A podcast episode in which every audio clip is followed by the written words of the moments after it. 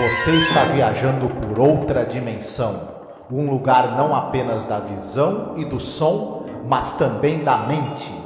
Uma jornada em uma terra maravilhosa, cujos limites são os da fantasia. Sua próxima parada, além da imaginação.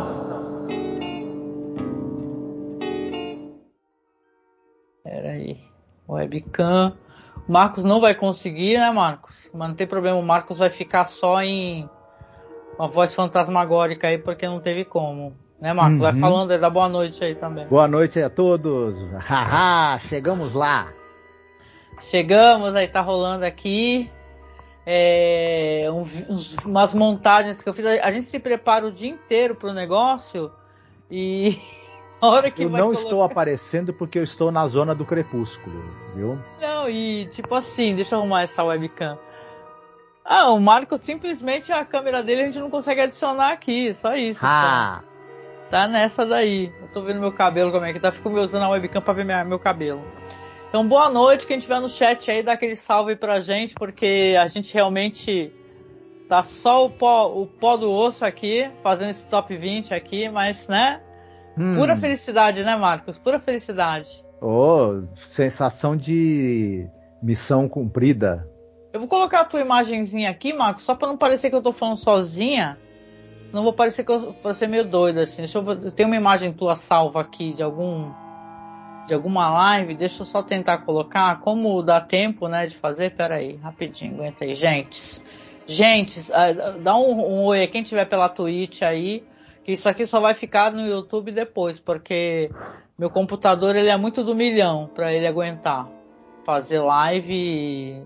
Olha lá a Marta Mota aí, Marcos. Ei. Opa, que felicidade que ela esteja aqui. Muito bom, muito bom. Nossas ouvintes, assim, topzeira mesmo, dão uma força.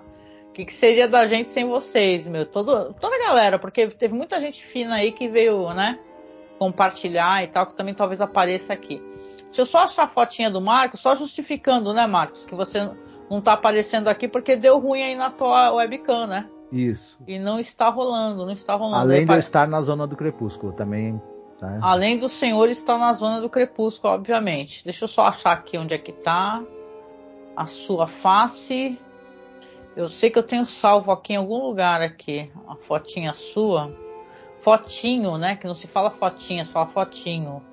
Por que, que se fala fotinho, Marcos? Eu sempre achei que era menina, Porque era fotinha. A foto.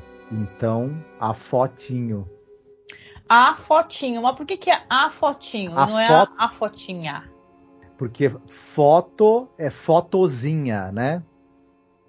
Não, não é, mas não é fotozinho. Aí que eu queria entender. Não, é fotozinha, porque é a foto. Entendi. Então nem não tá aparecendo a tua imagem, não, hein? Vou botar o Mickey Mouse aqui e vai parecer que é tudo brincadeira. Não, não, aguenta aí, gente. Aguenta aí que eu vou conseguir. Difícil, né? Tem uma foto nada a ver tu aqui. Ah, eu achei você aqui. Pronto, achei uma aqui, Max. Vou colocar. Opa. Vou colocar aqui, aí o pessoal vai achar que é tu ao vivo, mas não é tu ao vivo nada, que isso aqui fui eu que que, que printei para poder fazer alguma arte sua. Né não? Aí pronto, tá aqui, ó. Seu Marcos Roberto aqui. Com a cara que ele tá hoje, para ser justo, assim, é essa carinha mesmo, sorridente, simpática. Então tá ótimo. É isso. Então, olha só, que felicidade. Estamos aqui fazendo o nosso top 20. Dessa vez é top 20 mesmo, porque são 156 episódios, né, Marcos? Sim, exatamente. Chegamos é, é lá. Muita coisa, é muita coisa, gente. São mais de cinco anos fazendo esse podcast. É um projeto que foi muito legal. Foi meio, né? Eu acho que o Marcos nem esperava, né, Marcos? Que eu, eu resolvesse fazer um projeto desse tamanho. Né? Acho que tu nem botou muita fé, né? Não, realmente. Mas que bom que aconteceu e que foi até o final, né? É, é, então. E no detalhando que vê, a gente ainda quer fazer mais coisa, viu? Marta e todo mundo que chegar depois aqui, a gente quer continuar falando do Rod Serling, quer falar de Galeria do Terror, que é justamente é, um, é, uma série que ela tem bastante terror, então é bem. Vai ser bem divertida de fazer. E, e são episódios, né, Marcos? Cada, cada é, são três histórias, são duas, né? Mas tem uma dinâmica diferente, né, de The Twilight Zone, né? Uhum. Uma dinâmica bem diferente e vai ser interessante também, né? É, é uma, mas é uma coisa que tem o DNA, né, das criações do Rod Selling também, né? Então. Eu tô meio alérgica, ainda tô. Tava toda entupida, né? A gente acabou não fazendo a live e eu ainda tô meio entupida aqui, sabe? Esse negócio de mexer com roupa de inverno pra gente poder selecionar é uma coisa embaçada, né? Mas é isso aí, gente. Então aqui nós somos super né, é, metódicos e tal. A gente se preparou e deu trocentos mil tilt, mesmo se preparando. Aí o webcam do Marcos não quer adicionar e a gente não vai ficar triste por causa disso. A gente vai continuar nosso trabalho de boa aqui, lembrando que vai virar um podcast e para além disso, né, Marcos, que eu tenho que já começar agradecendo aqui. Eu sei que você também talvez queira dar algumas palavras aqui no começo. A gente quer primeiramente agradecer a todo mundo que apoiou a gente, porque a gente vem fazendo uma campanha para poder é, comprar peças do PC e tal, e a gente conseguiu uma parte disso, isso é muito importante, gente, porque eu achei que a gente não ia conseguir, mas a gente, a gente tem uma galera muito da hora que nos apoia, que gosta da gente, que fazia doações e tal, e é entre esses doadores que vai ter a, o sorteio da tua ilustração, né, Marcos? Sim, exatamente. Foi muito importante a ajuda do pessoal. A gente né, conseguiu é, parte das peças, já, já, o computador já está montado, já está funcionando, você já está conseguindo editar as coisas sem enlouquecer de raiva, né? Estou é aparecendo é aqui, bom. né? Porque eu não conseguia nem fazer isso, aparecer aqui em, em vídeo para vocês, né? Agora eu posso até me uhum. empiriquitar, passar um batom, ó, lá, pentei o cabelo, fiz trança e tudo e, e apareço aqui, né, Marco? Exatamente. Então a gente agradece muito o apoio do pessoal, viu? A, disponibilidade que vocês tiveram, o desprendimento que vocês tiveram. Muito obrigado mesmo. E é, uma das pessoas, né, que colaborou com a gente vai ganhar a ilustração, né? Faremos o sorteio, é. né? Aqui no final, né? É. Não, e avisar assim, para quem não ganhar, meu, não fique triste, porque a gente vai continuar fazendo esse procedimento, né, Marcos? Todos que apoiarem a gente, a gente pede acima de 10 reais porque é um valor baixo, né? Aí a gente vai continuar fazendo ilustração, vai continuar sorteando. A gente faz, sei lá, de dois em dois meses, de três em três meses, mas a gente vai continuar. Então isso é uma maneira de vocês garantirem que a gente consegue é, manter o nosso podcast, né? Senão uhum. a gente não consegue, porque eu estava falando para o Marcos aqui, não é a gente ficar se lamentando, né? Mas a gente, para manter o podcast, é uma grana, né? Você tem que pagar o servidor do site. Aí você está com muito podcast, eles começam a querer cobrar mais. Aí você tem que é, pagar o registro do nome, né? Que a gente paga todo ano, né? Tem gente que paga de três anos direto, né? A gente, como é uns pobretão, todo ano paga o registro, pra, porque senão perde o nome. Detalhe, a gente uhum. já perdeu o nome, porque a gente tem uns haters bem cabuloso mesmo, que pegou o nome e nunca mais devolveu para nada, que a gente era Cine Masmorra, né? Antes, né, Marcos? Tem gente que não Exatamente. conhece essa história, não. É, a gente teve o nome aí do site, outra pessoa fez questão de pegar e, e ficar é. com ele pra gente não poder, né? Não poder usar. usar. É, é isso aí. Mas é haters will hate, já diz o velho ditado. Exatamente. A Marta falou aqui, ó, Marcos, pra tu. Tal qual o Marcos, eu também passei muito tempo na zona do crepúsculo. Principalmente nesses quatro anos de loucura do último governante que eh, nos impôs, né? O Bolsonaro. Sou muito agradecida a vocês por, por me permitir esse refúgio. Obrigado por tudo. Nossa, Marta, eu digo igualmente para você, porque eu me sinto da mesmíssima maneira que você. Não à toa eu comecei até a acompanhar certos youtubers, tipo, eu adoro, gente, galãs feios, né? Que é o pessoal bem humorado e muito politizado. Foi o que fez a gente sobreviver. E eu falo com toda seriedade que os meus bichinhos aqui, meus animais, a minha rotina, eu ter o Marcos, eu ter o meu filho, me ajudou a superar, né, Marcos? Porque imagina você estar tá no pior lugar possível, com as piores pessoas possível, possíveis, né? E passando por uma pandemia, cara. No momento que tá tudo fechado, não tinha nem como sair para comprar uhum. nada. Né? Sim. Mas agora a gente está vivendo momentos melhores, né? A pandemia passou, o, né, o governo do inominável passou e é hora da gente retomar o rumo da nossa vida, reconstruir o que tem para construir e ficar aí assistindo de camarote essa gente para cadeia, que é o lugar deles, né? Exatamente, exatamente. Né, ele já está sendo julgado e esse cara vai perder os, os, os, o direito né, a, ser, a se candidatar, ele será preso. Né? Eu torço por isso. Não quero levar a coisa para política, né, mas a Marta apontou muito bem, né, que ela nos agradeceu e a gente agradece de volta, né?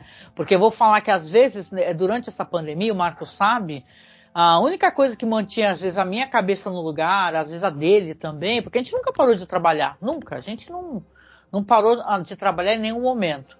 Era fazer o podcast, gravar, pesquisar, compartilhar, né? Porque isso nos ajudou muito, né, Marcos, também, né? Você também produzir ajuda, né? Sim, mantém a cabeça ocupada com alguma coisa construtiva, né? Isso. E tem a vantagem de que a gente pode fazer em casa, é, pôde, né, durante a pandemia, fazer em casa sem ter contato com outras pessoas, né? E, e, e pode chegar às pessoas via internet, né? Inclusive, é, Aliás, eu acho que muitos sites e, e, e, podcasts acabaram ganhando força também por conta do público que estava, né, durante a pandemia, procurando uma forma de é, entretenimento, uma forma de, de, se distrair ou, de, ou, de, ou mesmo de adquirir informação, né? Então. É. Meu narigão aqui, olha. Eu sou, eu, não parece, mas eu sou super neurótica com a minha aparência, que eu fico olhando esse perfil que eu escolhi aqui para aparecer, esse nariz. Mas é isso aí, gente. Então vamos lá, vamos fazer o seguinte, né? É, até para quem chegar depois, aqui vocês estão vendo que tá rolando uns vídeos aí, né? E tal, que eu preparei um vídeo com cenas rolando na televisão, que são de todos os episódios, né? Que são, são 156 episódios. E a gente vai falar aqui para vocês, o Marcos vai falar também, é, foi difícil selecionar 20, porque a gente gosta de muito mais do que isso, basicamente. É, é uma série que a gente vem falando sobre isso. Ela é muito é, importante. Deixa eu tirar esse fio aqui da coisa que está me atrapalhando. Ela é muito importante no sentido de ter trazido novidades para o audiovisual, histórias relevantes. Ela foi muito inspiração de vários filmes, séries e tal. Então, é uma série importante. Só que a gente falou assim: vamos fazer um top que 30, 40, 50? Não tem que ser difícil mesmo. Então a gente fez um top 20. Então Isso. a gente vai começar, o Marcos vai abrir a lista dele aí. Uhum. Eu vou uhum. abrir a minha lista. Eu fiz, e o Marcos também, mesmo, né, que nem a gente conversou sobre isso, né, Marcos? Eu fiz por ordem de importância. Mas não quer dizer, por exemplo, que se eu começar escolhendo o episódio, que ele é desimportante. E sim que ele apenas precisava entrar na lista.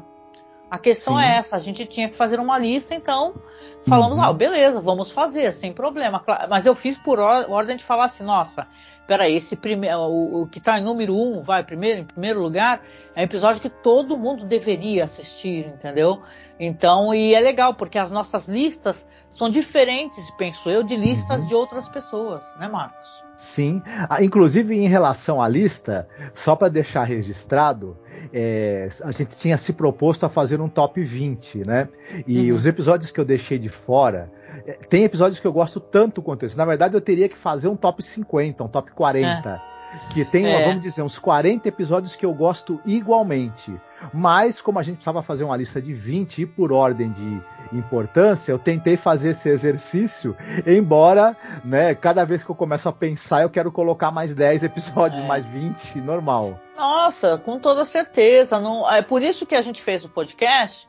E você pode reparar, se você for escutar desde o primeiro que a gente fez, até episódios que a gente encontrou problemas, a gente conseguiu é, transpor esses problemas e ver qualidades dentro deles. Uhum. A não ser os que são é, vazios de qualidade por serem episódios é, com temáticas muito machistas, muito problemáticas, mas até nesses aí a gente falou sobre bons atores, boas atrizes, então a gente tem essa, essa responsabilidade de não chegar e ficar falando, ah, isso é uma porcaria, nossa, porcaria. Não, porque, assim, né, são, é feito por pessoas de uma outra época também, né?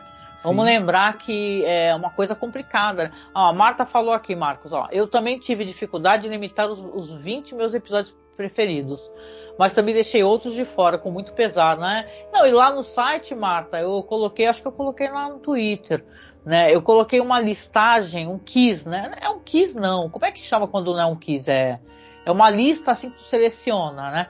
Não lembro. Eu quis porque quis é perguntas e respostas, não é o caso. Mas instalei um plugin lá no site que você consegue escolher os episódios favoritos. Dá para escolher mais de 20, inclusive. Se vocês quiserem responder, eu agradeço. Acho que eu coloquei lá no Twitter. Né, o link do Kiss está lá no masmorracine.com.br, mas pelo masmorracine.wordpress também tem link para ir para esse Kiss. Se vocês quiserem responder, certo. porque a gente vai começar, começar a saber os episódios favoritos de vocês. Né? Isso tem muita importância pra gente. Uhum. A ah. gente quer saber a opinião de vocês também. Qual seria a lista de vocês, né? Uhum. É, do, do, top 20, ou além desses, quais, quais, que vocês também gostam ou não gostam. A gente não fez dessa vez uma lista dos piores, que a gente falou, ó, o mais terrível. É, a porque gente pode até escutou... comentar, se você quiser, a gente comenta alguns que. Né, os piores, que a gente tinha isso. A gente falava. A gente fazia uns top assim, super roubado, né? Uhum. Que é uma uhum. parada que a gente gosta de fazer uns, uns top 10 super roubado. Porque Sim. a gente fazia assim, a gente pegava, falava dos que é o top 10, aí falava os que valiam a pena, ou seja, já entrava uma cacetada, e aí depois ainda falava os piores, ou seja, eu até falei pro uhum. Marcos, tem que tomar cuidado para não refalar tudo de novo. Né? Isso. Não começar a falar tudo de novo. E agora é 156 então. Mas vamos lá então, sem mais delongas, né? A gente deu aqui uma longa introdução. Quem chegar, dá um salve pra gente, tá? Porque a gente precisa também de pessoas comentando no chat, dando suas impressões, pra gente não se sentir sozinho falando aqui, apesar que estamos ah, bem acompanhadíssimos com a Marta, viu, Marta? Obrigada por você estar aqui com a gente. Mas, Marcos, eu vou te dar aqui então a, a chance, você vai ser o que vai começar primeiro, então, tá? A, a escolher o seu vigésimo episódio, é, né? que em vigésimo lugar, né? Melhor, né? Em vigésimo uhum. lugar, o que, que você selecionou? Eu deixei em vigésimo lugar o Nervous Man in a Four Dollar Room. E rapidamente falando por quê, primeiro Douglas Hayes na direção, a gente acabou chegando à conclusão que talvez era o nosso diretor preferido, né? Junto com o Do John, John Brown, né? E é, a gente falou muito do Douglas Hayes. Atuação incrível do Joey Mantel, e é, o, o, episódio soluciona uma série de problemas aí de audiovisual para contar essa história e também é uma história que para mim ela fala comigo. Então também tem isso. Também é claro que isso também para eu escolher tem, a ver com os episódios não só os melhores em termos de qualidade, mas também os que me tocam e os que me falam falam comigo diretamente por uma razão ou outra. E esse é. tá na lista. E você? Qual seria o seu vigésimo lugar? Não, eu só quero só poder é, pontuar que o episódio que você escolheu, que é o Nervous Man a 4 Dollar Room, né? É o Homem Nervoso em Quarto de 4 dólares, que é o episódio do cara que ele, ele conversa consigo mesmo e ele sai dali uma outra pessoa, sabe, mais digna, com mais coragem de enfrentar a vida, o futuro. Ele é um episódio incrível, ele é incrível. Eu concordo plenamente com você que é um belíssimo episódio e as pessoas têm que realmente assistir. Tá? Uhum. É um, uhum. um belo episódio. Só comentando, porque eu amo muito Sim. esse episódio também. O meu aqui, eu escolhi o episódio chamado As Trocas, né? É The Trade hum. Ins, né? Esse episódio aqui, eu tô, a, a, a, numeração dele, eu, eu, na moral, eu não fiquei separando que nem tu, que tu foi super, né? É, como é que se diz? Você fez direitinho, né? E tal. Eu peguei. Esse aqui eu não, não vi nem a temporada, gente. Eu só vou colocar aqui as trocas, tá aqui. É a. The Trade Ins, né? Trade Ins é a terceira temporada. E ele tá aqui como episódio número 31, é o 96. Esse episódio aqui é dirigido pelo Elliot Silverstein e ele tem uma coisa de, de um episódio que ele faz a reflexão do da gente é, aceitar a nossa velhice, a nossa condição, né? É, é um episódio contra é, o preconceito é, referente ao idoso, né? Porque ele é, é um episódio de um casal, né? Que eles existem num futuro onde eles podem trocar de corpos, né? Ficar em, com corpos lindos, é, de pessoas jovens e tal. Só que eles só têm dinheiro para um, um, uma troca, né? Aí no caso quem faz essa troca é o marido, né? E ele não tem o dinheiro suficiente para a esposa fazer. E ele acaba mudando de ideia, né? Acaba depois aceitando a condição dele, né? E a finitude da vida. Então, então tem uma beleza e uma poesia muito forte esse episódio. Então eu acho ele belíssimo, esse episódio aí, é, The Trade-ins, as trocas, né? No Brasil eu não sei como é que saiu, porque tem uma coisa, gente, os episódios aqui, é, o título brasileiro, apesar de não ter essa série remasterizada, dublada, não tem, ele é totalmente zoada. Por isso que a gente só assiste ela, é, como é que se diz? Só assiste ela é, legendada, né, Marcos? É, uhum. Mas a gente traduz de maneira meio livre aqui, né? A gente traduziu do jeito que é, né? É, as, as trocas, né? The trade-ins, né? Eu adoro esse episódio. Esse episódio é belíssimo, é muito emocionante, muito tocante. Enfim, não entrou na minha lista, mas é como eu te falei, né? Por mim eu colocaria 50, o top 50, na verdade. Então eu adoro esse episódio. Ele é, ele é muito bonito, mesmo, sim sabe? Ele é belíssimo, né? Então, é, o, a, primeira, a primeira seleção aqui em vigésimo lugar. E agora você, então, Marcos. Agora você vai ter que vai escolher o episódio que é o 19 uhum. episódio favorito. É o nono episódio da terceira temporada, o Death's Head Revisited, ou As Insígnias da Morte Revisitadas.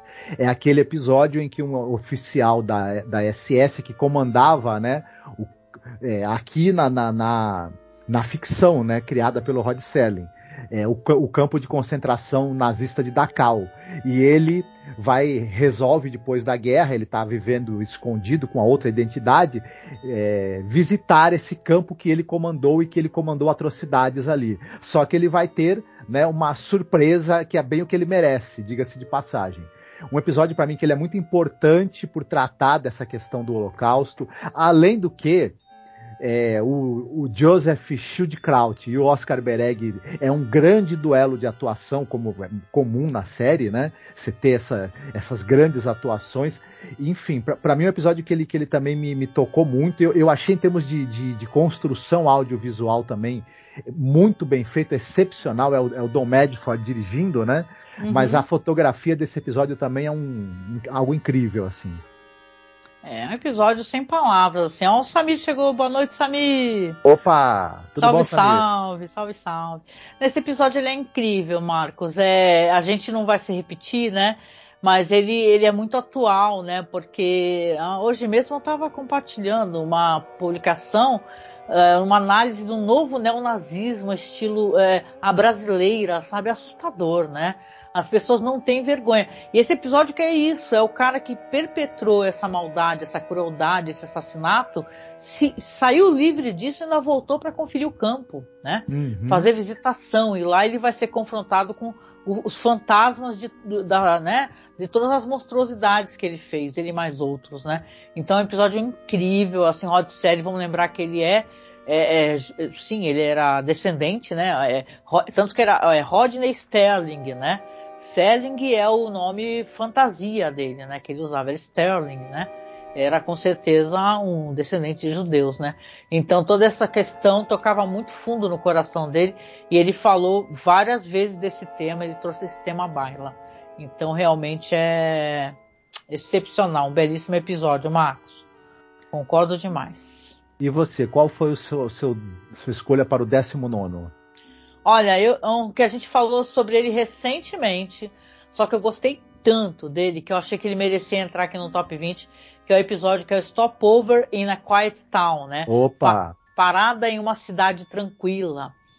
É, episódio dirigido pelo Ron Winston. E detalhe, é de um roteirista que eu já reclamei a beça dele, que é o Earham Jr., mas é um episódio fantástico, gente. Esse episódio é do casal que eles vão parar numa cidade, a cidade parece estar vazia, tudo parece falso. E saca, ele ele é muito inquietante esse episódio, porque ele traz aquele desespero, né, de quando ele escuta. É tipo o primeiro lá, aquele é onde está todo mundo.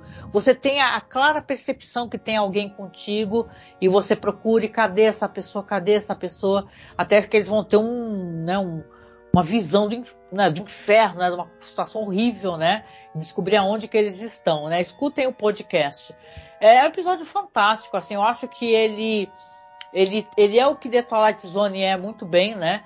Essa coisa de você se assombrar, né? Você se assustar e falar, nossa, vocês lembram daquele episódio do casal que do nada se vê numa situação de virar, ser bonequinho, ser um brinquedo, né? E o quão, quão é cruel assim que pode acontecer com eles. Então, é um episódio que a gente elogiou bastante, eu acho que vale pra caramba, né? O Samir falou aqui, ó, parabéns pelo projeto tão lindo e apaixonado que vocês se dedicam tanto. Obrigada, Samir, né, Marcos? Obrigada. Ah, muito gentil da parte do Samir. É, e o Samir é um amigo queridíssimo e nos apoia tanto, nos ajuda a beça, ajuda uhum. nos projetos que a gente faz também. É uma pessoa muito é, sensacional. A gente, a gente que agradece, né? Samir Se é pro... sócio aqui, né? É, o Samir é da casa, né? Já é a prata da casa, né, Samir? É muito bom poder contar contigo, meu amigo. A gente também agradece de volta, viu? O carinho. Mas e aí, Marcos? Eu sei que você gosta também desse daí, Stop Over a Quiet Town, né? Eu acho que a gente comentou que a quinta temporada ela tem muitos pontos baixos, infelizmente, né? Mas Sim. esse é um dos episódios da quinta temporada que mais se encaixa no conceito do que é além da imaginação, que mais tem cara realmente dos bons momentos da série.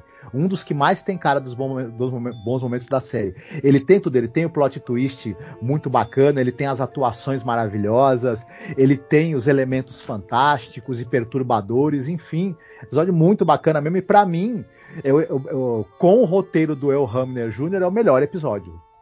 Assim. É. é. Não, episódio sem palavras. A gente até estava conversando, a gente vai fazer essa reflexão, né? Que a quinta temporada ela parece que é dividida em duas partes, sabe? Parte 1, parte 2. Mas a gente vai chegar lá. E vamos lá, vamos continuar a nossa lista aqui, que tem muita coisa para comentar. E o 18 lugar, Marcos, o que, que você selecionou?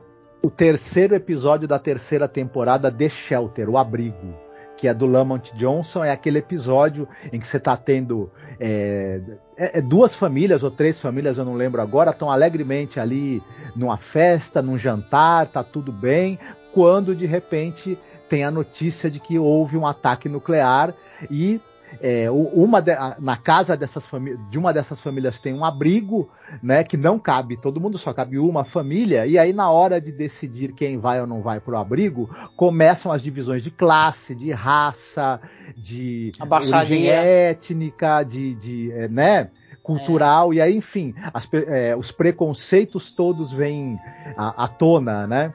E é um episódio muito perturbador, muito interessante, muito bem conduzido, e que eu acho que ele fala um pouco sobre a condição humana e sobre essa coisa mesmo da distinção que as pessoas fazem entre si, que às vezes elas fingem, né, que não fazem. Mas na hora H, quando a gente vai ver, né? É, todos os preconceitos vêm à tona, né?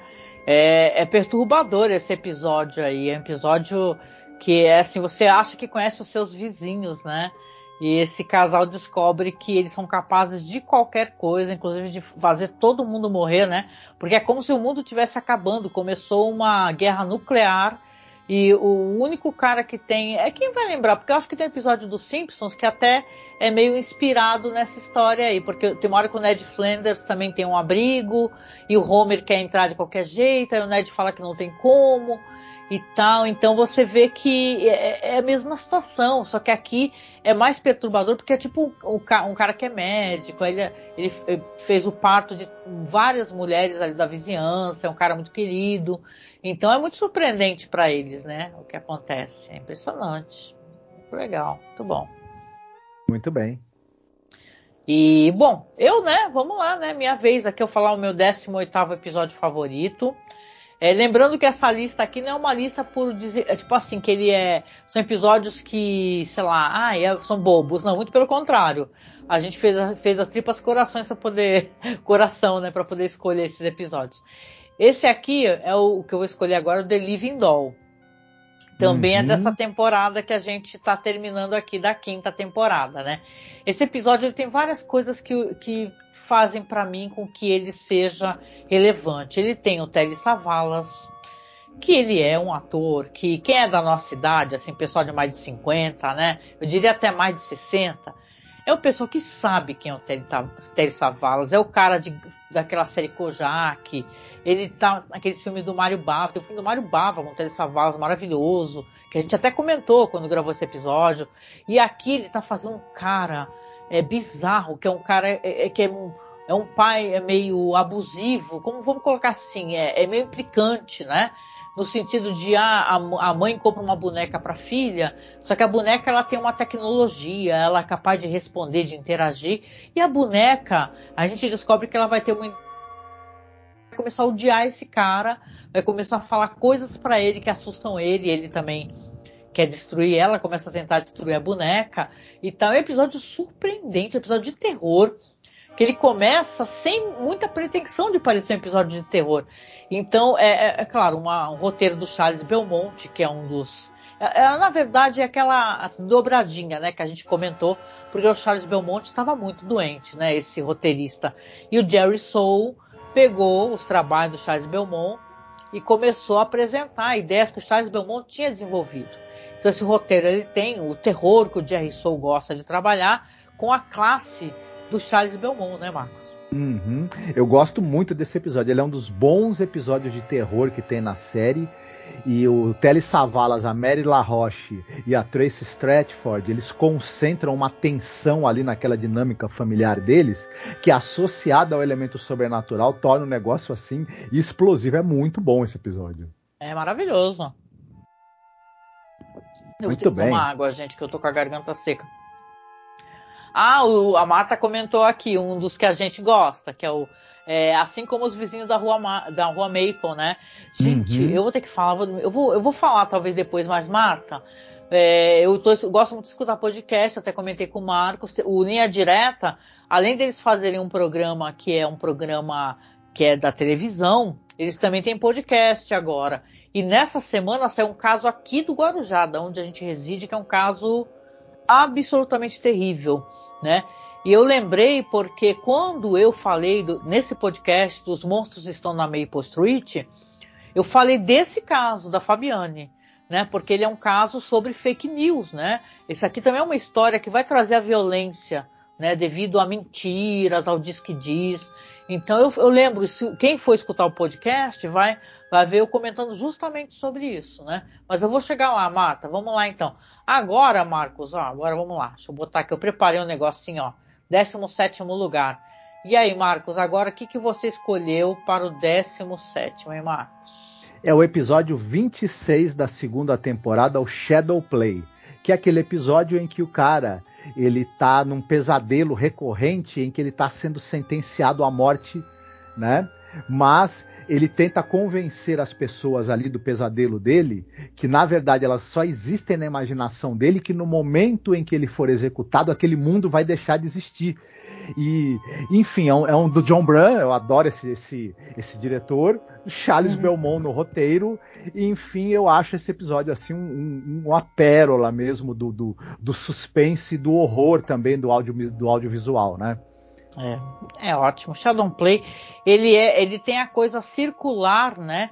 Daquele pesadelo sem fim, né? Uhum. Você tem isso em alguns filmes, né? Algumas histórias que, que as coisas vão acontecer do mesmo jeito, só que pequenos traços de, de, de coisas aleatórias, de personagens se alteram, né?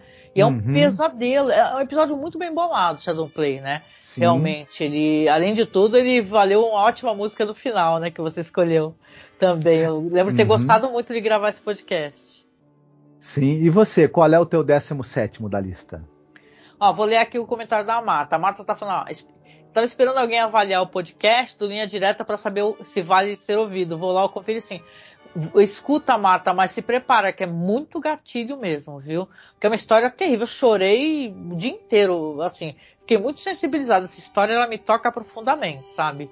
Assim, é muito terrível o que aconteceu a ela e. É, é, é, é, o, que, é o que a gente era, né? A gente achou que Bolsonaro ele chegou para alterar tudo, não, nós, ele só veio para estragar o que nós já tínhamos, já totalmente estragado a nossa sociedade, né? Então é uma questão de reflexão mesmo, mas o Linha Direta foi muito interessante e respeitoso, viu? E muito dolorido de ouvir também. Tem que ouvir preparado, viu? Bom, vamos lá. Eu, a gente falou o quê? Agora é minha vez, né? Sim. Ah, vamos lá então, Marcos. Dessa vez eu selecionei um episódio que eu acho ele engraçado. Na real, ele é para ser aqueles episódios de ficção científica com, com é, avisos, né? Cuidado com as, com as pessoas do espaço, papapá. Mas eu acho ele bem divertido, eu acho ele engraçado. Não que ele tenha é, essa decisão de ser engraçado, mas para mim ele me toca dessa maneira. Eu acho ele divertido.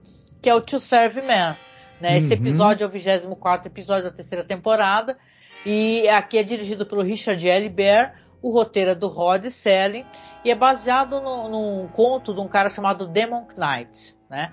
Eu lembro quando nós né, comentamos que é muito divertido tudo no episódio, o jeito como ele é montado, ele tem umas cenas de jornais e tal. O próprio alienígena, né, que é uma figura que até foi tentaram reprisar esse estilo de maquiagem e tudo, mas é interessante como essa série clássica é, ficou muito melhor, né? Depois teve na, na série nova do Jordan Peele, que tem seus altos e baixos, tem uma versão que é como se fosse uma continuação dessa história aqui.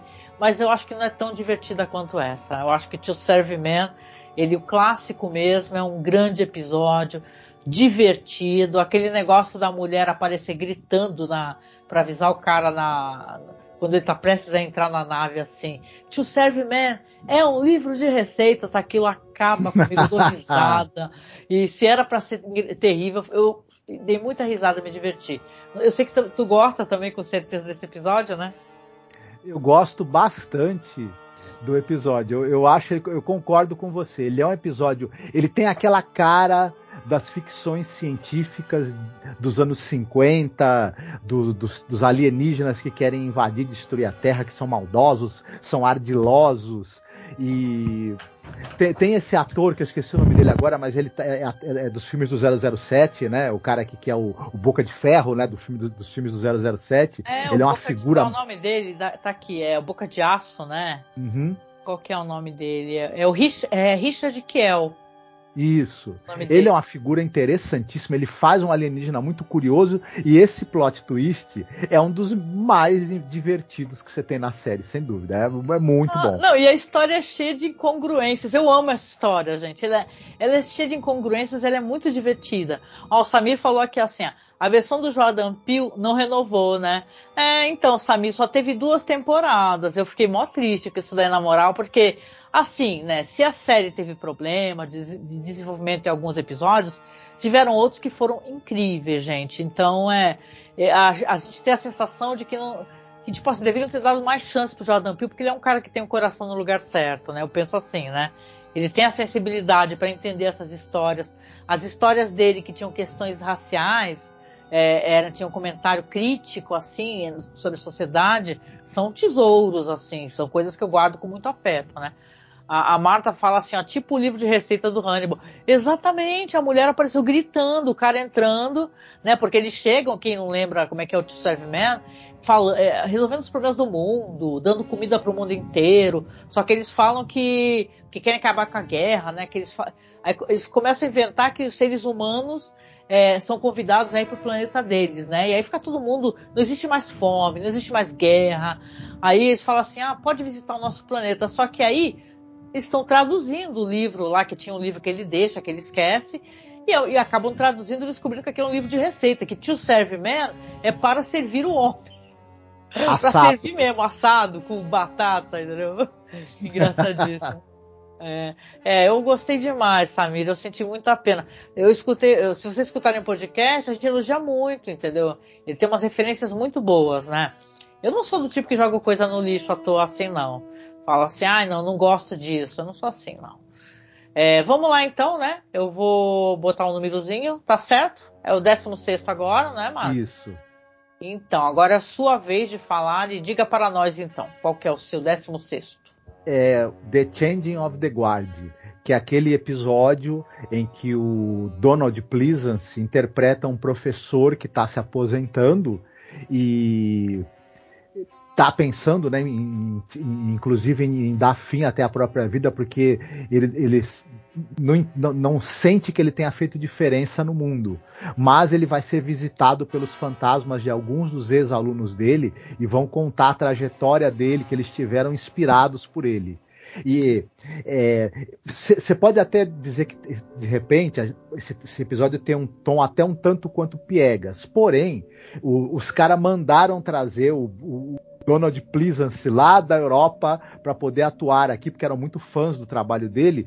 E para mim, ao lado de uma outra atuação que nós vamos citar mais para frente, a dele é, é, uma das duas maiores atuações que tem na série. Então, por conta dessa atuação monstruosa dele nesse papel, eu não tive como não, não colocar esse episódio na lista. Ele me toca muito, sabe?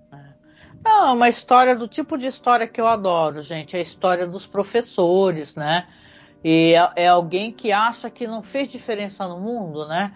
E ele fez tanta diferença, né? Ele tocou tanto aqueles corações. E quando aparece, né? Porque é uma história que tem uma coisa fantasmagórica, né? Quando aparecem esses alunos, alguns já morreram na guerra e tudo, e falam para ele: na minha hora da morte eu recitei um poema que você me ensinou, né? Aquilo é tudo muito bonito, episódio muito sensível, né? E o Donald Pleasance, gente, ele é um ator inacreditável, esse ator. Ele é ele é recordado com muito afeto até por grandes filmes de terror, né? Tem um dos filmes que a gente, quando fez o um podcast sobre cinema de terror australiano, nós falamos sobre aquele, aquele filme que é terrível do cara que é professor da história, né? O cara que é professor e não consegue sair de uma cidade chamada Iaba, né? Porque é uma cidade onde as pessoas estão só bebendo, jogando uhum. e tal. E o de Prison faz um personagem, né, Marcos? Sim. Muito incrível mesmo. Muito linda a história, muito bonita. Muito legal. Qual é o teu décimo sexto? Olha, o 16 é, é o outro episódio que, a, que o Rod Selling é, falou sobre essa questão do, dessa, esse eterno retorno do neonazismo, né? Que é o His Alive. Esse episódio aqui é dirigido pelo Stuart Rosenberg, o roteiro é do Rod Selling, né? E ele, isso é inacreditável. Ele, na época que ele saiu, tinham células, não eram neonazistas, eram nazistas, né? Tinha festa nazi, nazi party e tal. Ele fez um cara, é uma história meio de um cara que existe na realidade, né? Que depois foi, acabou sendo assassinado esse cara, mas é uma história do cara que ele é, é tipo assim, ele mostra como é que é o ovo da serpente. Como é que é esse negócio do cara que começa a discursar contra as minorias, aí ele consegue arregimentar pessoas, começa a cometer violência, aí dá uma de vítima, forja, né? Uma, um assassinato, dá uma de vítima. E você vê que ele está sendo conduzido, aqui nessa história, como é uma série que é de fantasia, ele está sendo conduzido pelo próprio, ele, sim, que eu não vou falar que é capaz de ser ban aqui no Twitch, né? Aquele do bigodinho, né? Então, uma história que ele discute isso daí, tem esse cara, e o cara foi criado por um senhor judeu, é, sobrevivente de campo de concentração. Então, o Riz Alive é uma história que é, saiu nesses episódios de uma hora, né? E eu acho incrível. Tem o Dennis Hopper fazendo o jovem, né? E todo mundo, o Ludwig, é, Ludwig Donaf, né? Que é o senhorzinho. Olha, o Kurt Conway faz o próprio, o do bigodinho, aquele que não deve ser mencionado. Mas você vê que é um episódio que a gente comentou tanta coisa interessante, a gente estava no meio do governo Bolsonaro e a gente desabafou, sabe, né, Marcos? A gente falou sobre o perigo que é essa espécie de coisa, o que, que esse cara causou para o país e o que ele causa até hoje, né, Marcos? Até hoje ainda é perigo. E infelizmente, né, o, os péssimos frutos, né, que ele plantou ainda estão aí, né? E, enfim, cabe a nós é, deixar esses frutos secarem por falta de, de, de né, é. deles serem cultivados e plantar algo bem melhor no lugar, né? Ó, a Marta falou aqui que o Riz Alive também tá no top 10 dela. Esse filme esse é um filme praticamente, porque a metragem é quase de um filme, né? Uma hora de episódio. E, cara, ele é muito é angustiante, né? E você assistir um episódio como esse, como a gente assistiu. No meu caso, foi a primeira vez que eu tinha assistido. No meio do governo Bolsonaro, vendo tudo em volta de você, sabe? As coisas que estavam acontecendo, os ataques e a violência, é, sabe? É a descrição é, é idêntica do que estava acontecendo e que ainda acontece, né? Então, é inacreditável. His Alive é um grande episódio, né? E tal. E, e, e bem capaz que daqui para frente, alguns episódios, né, Marcos? A gente vai acabar se repetindo. Vai que eu escolho um em uma colocação e o Marcos escolhe na outra, né, Marcos? Mas não tem Sim. problema, faz parte da brincadeira, não tem problema nenhum. Uhum. Vai lá então, só Marcos. só para completar o que vocês, o que vocês já, já falaram, Risa Live, é. para mim, é um dos melhores episódios da quarta temporada e da série toda. É da série toda, com toda né? certeza. Sim. Eu já coloquei o númerozinho aqui, mas diga lá então, Marcos, o seu 15 episódio, é, que está em 15 lugar, né? Episódio uhum. favorito. É, o meu 15 é o The Midnight Sun dirigido pelo Anton Leder, e aquele episódio em que o, a Terra né, saiu um pouco fora da sua órbita e ela está sendo castigada por, por, por, pelo calor do Sol, né, excessivo. E o calor está aumentando a cada minuto a cada hora, a cada dia, e as pessoas estão tentando sobreviver no mundo que já está completamente desagregado e que a gente sabe que, na verdade, é, a humanidade vai acabar. Né? Mas é um episódio que, primeiro, que, que todo esse desespero, toda essa desesperança é mostrado com alguma, algumas rimas visuais ali, né, algumas metáforas visuais absolutamente sensacionais. A do quadro, que, de, que a tinta é, derrete, aquilo é absolutamente. Nunca mais sai da retina do seu olho aquela imagem. É. E ele é temperado toda essa desesperança pela empatia, pela sororidade entre duas mulheres, interpretadas pela no Lois Needleton e a Betty Gardy e é, as, as interpretações delas são absolutamente maravilhosas, tocantes. Então, enfim, esse episódio ele mexe muito comigo quando eu assisto. É, eu concordo muito contigo. É um episódio que ele. A minha trança tá batendo no microfone aqui. Hum. É, é episódio que ele tem muito essa questão da sororidade, né? Que soror quer dizer é, irmandade, né? E tal. É só. É, tipo só. É, soror, não sei o que lá, como chamam, né? as irmãs, as freiras, né? Soro, não sei o quê. Então, sororidade tem a ver com isso, com irmandade, com essa ajuda, né? E tal. E elas se apoiam. É, é tão bonito. Ele tem um grande plot twist no final desse episódio, né? Você tem ali duas mulheres que estão se apoiando e depois a situação se inverte, sabe? E é um plot twist muito bonito, um episódio muito desesperançoso né? E lindo, lindo. Como ela tá bem a Louise Nitterton, como ela tá bem a senhora Betty Gart, né? Ela tá incrível, então, sei lá, um presente mesmo. Ele merece entrar em qualquer lista de qualquer pessoa. O Midnight Sun, com certeza. E você, qual é o seu 15 né, que nós estamos, né? Estamos no 15 Então, meu 15 episódio vai ser da nossa rainha, né, que a gente fez um especial sobre ela que é a Aida Lupino, né? Hum. Ela fez, ela dirigiu o The Masks, né? Que é nessa temporada, que a gente conversou não faz muito tempo, faz pouco tempo, tá logo aí o podcast.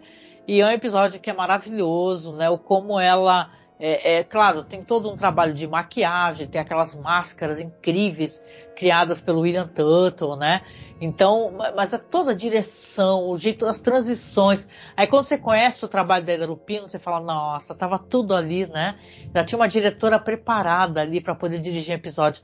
E aqui ela tá maravilhosa, a gente já tá incrível dirigindo episódio, é muito legal. É um episódio sobre ganância, né? Sobre um cara que tá ali no leito de morte e, e, a família dele vai lá, tipo Succession, né? Essa série aí. Aí o pessoal vai lá, só quer dinheiro, só quer a grana dele, morre logo. E ele apronta a maior presepagem para eles, assim, é muito interessante. É, é, uma coisa digna de Galeria do Terror, sabe? Que tem episódios assim, né? Galeria do Terror. E o Masks é maravilhoso. É da quinta temporada, é o episódio número 26, né? Da Eu... nossa querida Ida Lupino. É um dos meus episódios preferidos da série. Eu adoro. Esse, episódio é absolutamente sensacional. É um episódio de. Ele tem essa coisa de, do, do horror estar tá a serviço de, revelar alguma coisa da condição humana também. É. E é, é, ele é feito com maestria sobre todos os aspectos. Assim, eu eu babo nesse episódio. É uma, uma, peça de audiovisual assim que eu não trocava um fotograma daquilo. Grande diretora, né, Ida Lupino. Escutem, por, por favor, o podcast que a gente fez para ela, porque vai ser o começo de uma, de uma etapa da gente, da gente começar a fazer especiais sobre diretoras, né? Porque a gente pouco faz. E eu acho que, sim, falei pro Marco, senti uma necessidade muito grande de falar de diretoras, né? E tal. Então é legal falar da Lupino. É, tem outras coisas que a série me apresentou que eu também vou falar, assim, de atrizes que eu virei fã pro resto da minha vida, né? Mas esse é um belo episódio e se você não assistiu, assista. A Marta falou aqui, viu, Marcos, aqui do o, o The Masks é incrível, falou que é reflexo de muitas famílias reais e falou também que o Sol da Meia-Noite que ela assistiu várias vezes, Marcos. Olha só, que, pô, que legal que ela também gosta. É, nossa, esse episódio eu fiquei muito emocionada, né? Tiveram alguns episódios na série que eu na moral, fiquei bem emocionada mesmo assistindo. Mas vamos lá, Marcos, que a nossa lista tá andando, a gente tá até conseguindo aqui, estamos a 49 minutos. Espero uhum. que não vá uhum. muito longe esse podcast, mas tá com certo. prometendo ir longe. Mas vamos lá, uhum. Marcos, agora seria então o 14 é, lugar, né? O que, que você escolheu aí para poder colocar no seu top 20? É o episódio 8 da terceira temporada, It's a Good Life é, direção do James Shelton, é aquele episódio em que você tem um menino que tem poderes é, semelhantes quase que a de uma divindade, né? E ele, como é uma criança né, sem noção nenhuma de limites, ele se transforma no mais terrível tirano que você possa imaginar. E é uma das grandes, é uma das histórias que serve como uma perfeita metáfora para as personalidades autoritárias e para as pessoas que concentram poder na mão e usam esse poder da maneira mais personalista e responsável e sem nenhuma empatia pelos outros. E tá aí, né? Para mim, e, e, ele consegue fazer com, com, usando a silhueta uma das cenas mais assustadoras que eu já vi, né? Na televisão. Esse moleque ficou super famoso, né? O Bill Mummy. Bill Mummy, né? Ele ficou famoso, ele fez aquela, aquela série de ficção científica.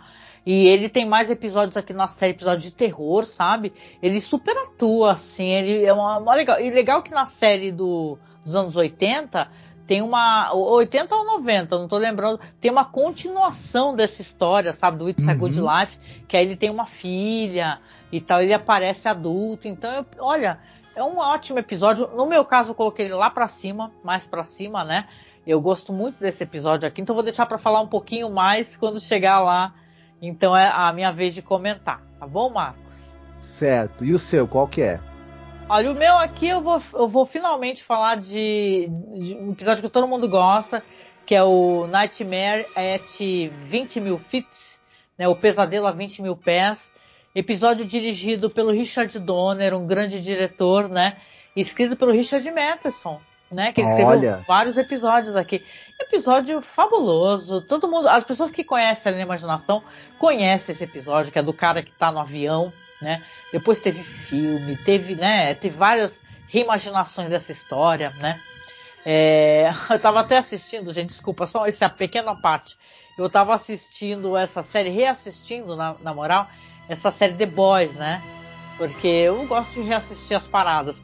Aí tem uma, um, episódio, um, episódio, que aparece uma cena muito parecida aqui com o Nightmare at the 20 mil feet aí. Aqui é um, um, cara que ele vê um monstro na, na asa do avião e ele é um cara que ele já vem, ele estava sendo tratado numa clínica psiquiátrica, já estava à base de remédio, achou que estava curado, aí dão, dão como se ele fosse louco, mas ele acaba surtando e é, é uma história muito famosa. No final ele até consegue né, evitar uma tragédia maior, porque o monstro está arrancando, né, as turbinas do avião. E gente, é um maravilhoso, episódio incrível. Ele tem um quê de engraçado, porque você, é claro, é um episódio de tensão, né, e o, e o e o, o maravilhoso William Shatner, né? Ele tá incrível no episódio. Não só ele, a esposa dele, a Christina White, também atriz, né? Christina White. Mas, cara, é que ele acaba sendo engraçado porque cada vez que ele vai mostrar, o monstro meio que sai voando, porque o ator, o, o ator que tá com aquela roupa, ele tá sendo içado por cabos, né? Aí parece que ele tá voando. Então é, é engraçadíssimo, né? E muito legal, um grande episódio. Ah, eu acho esse episódio delicioso, sabe? Delicioso. Muito bom, muito bom. O, o William Shatner, ele realmente, olha, parabéns, parabéns.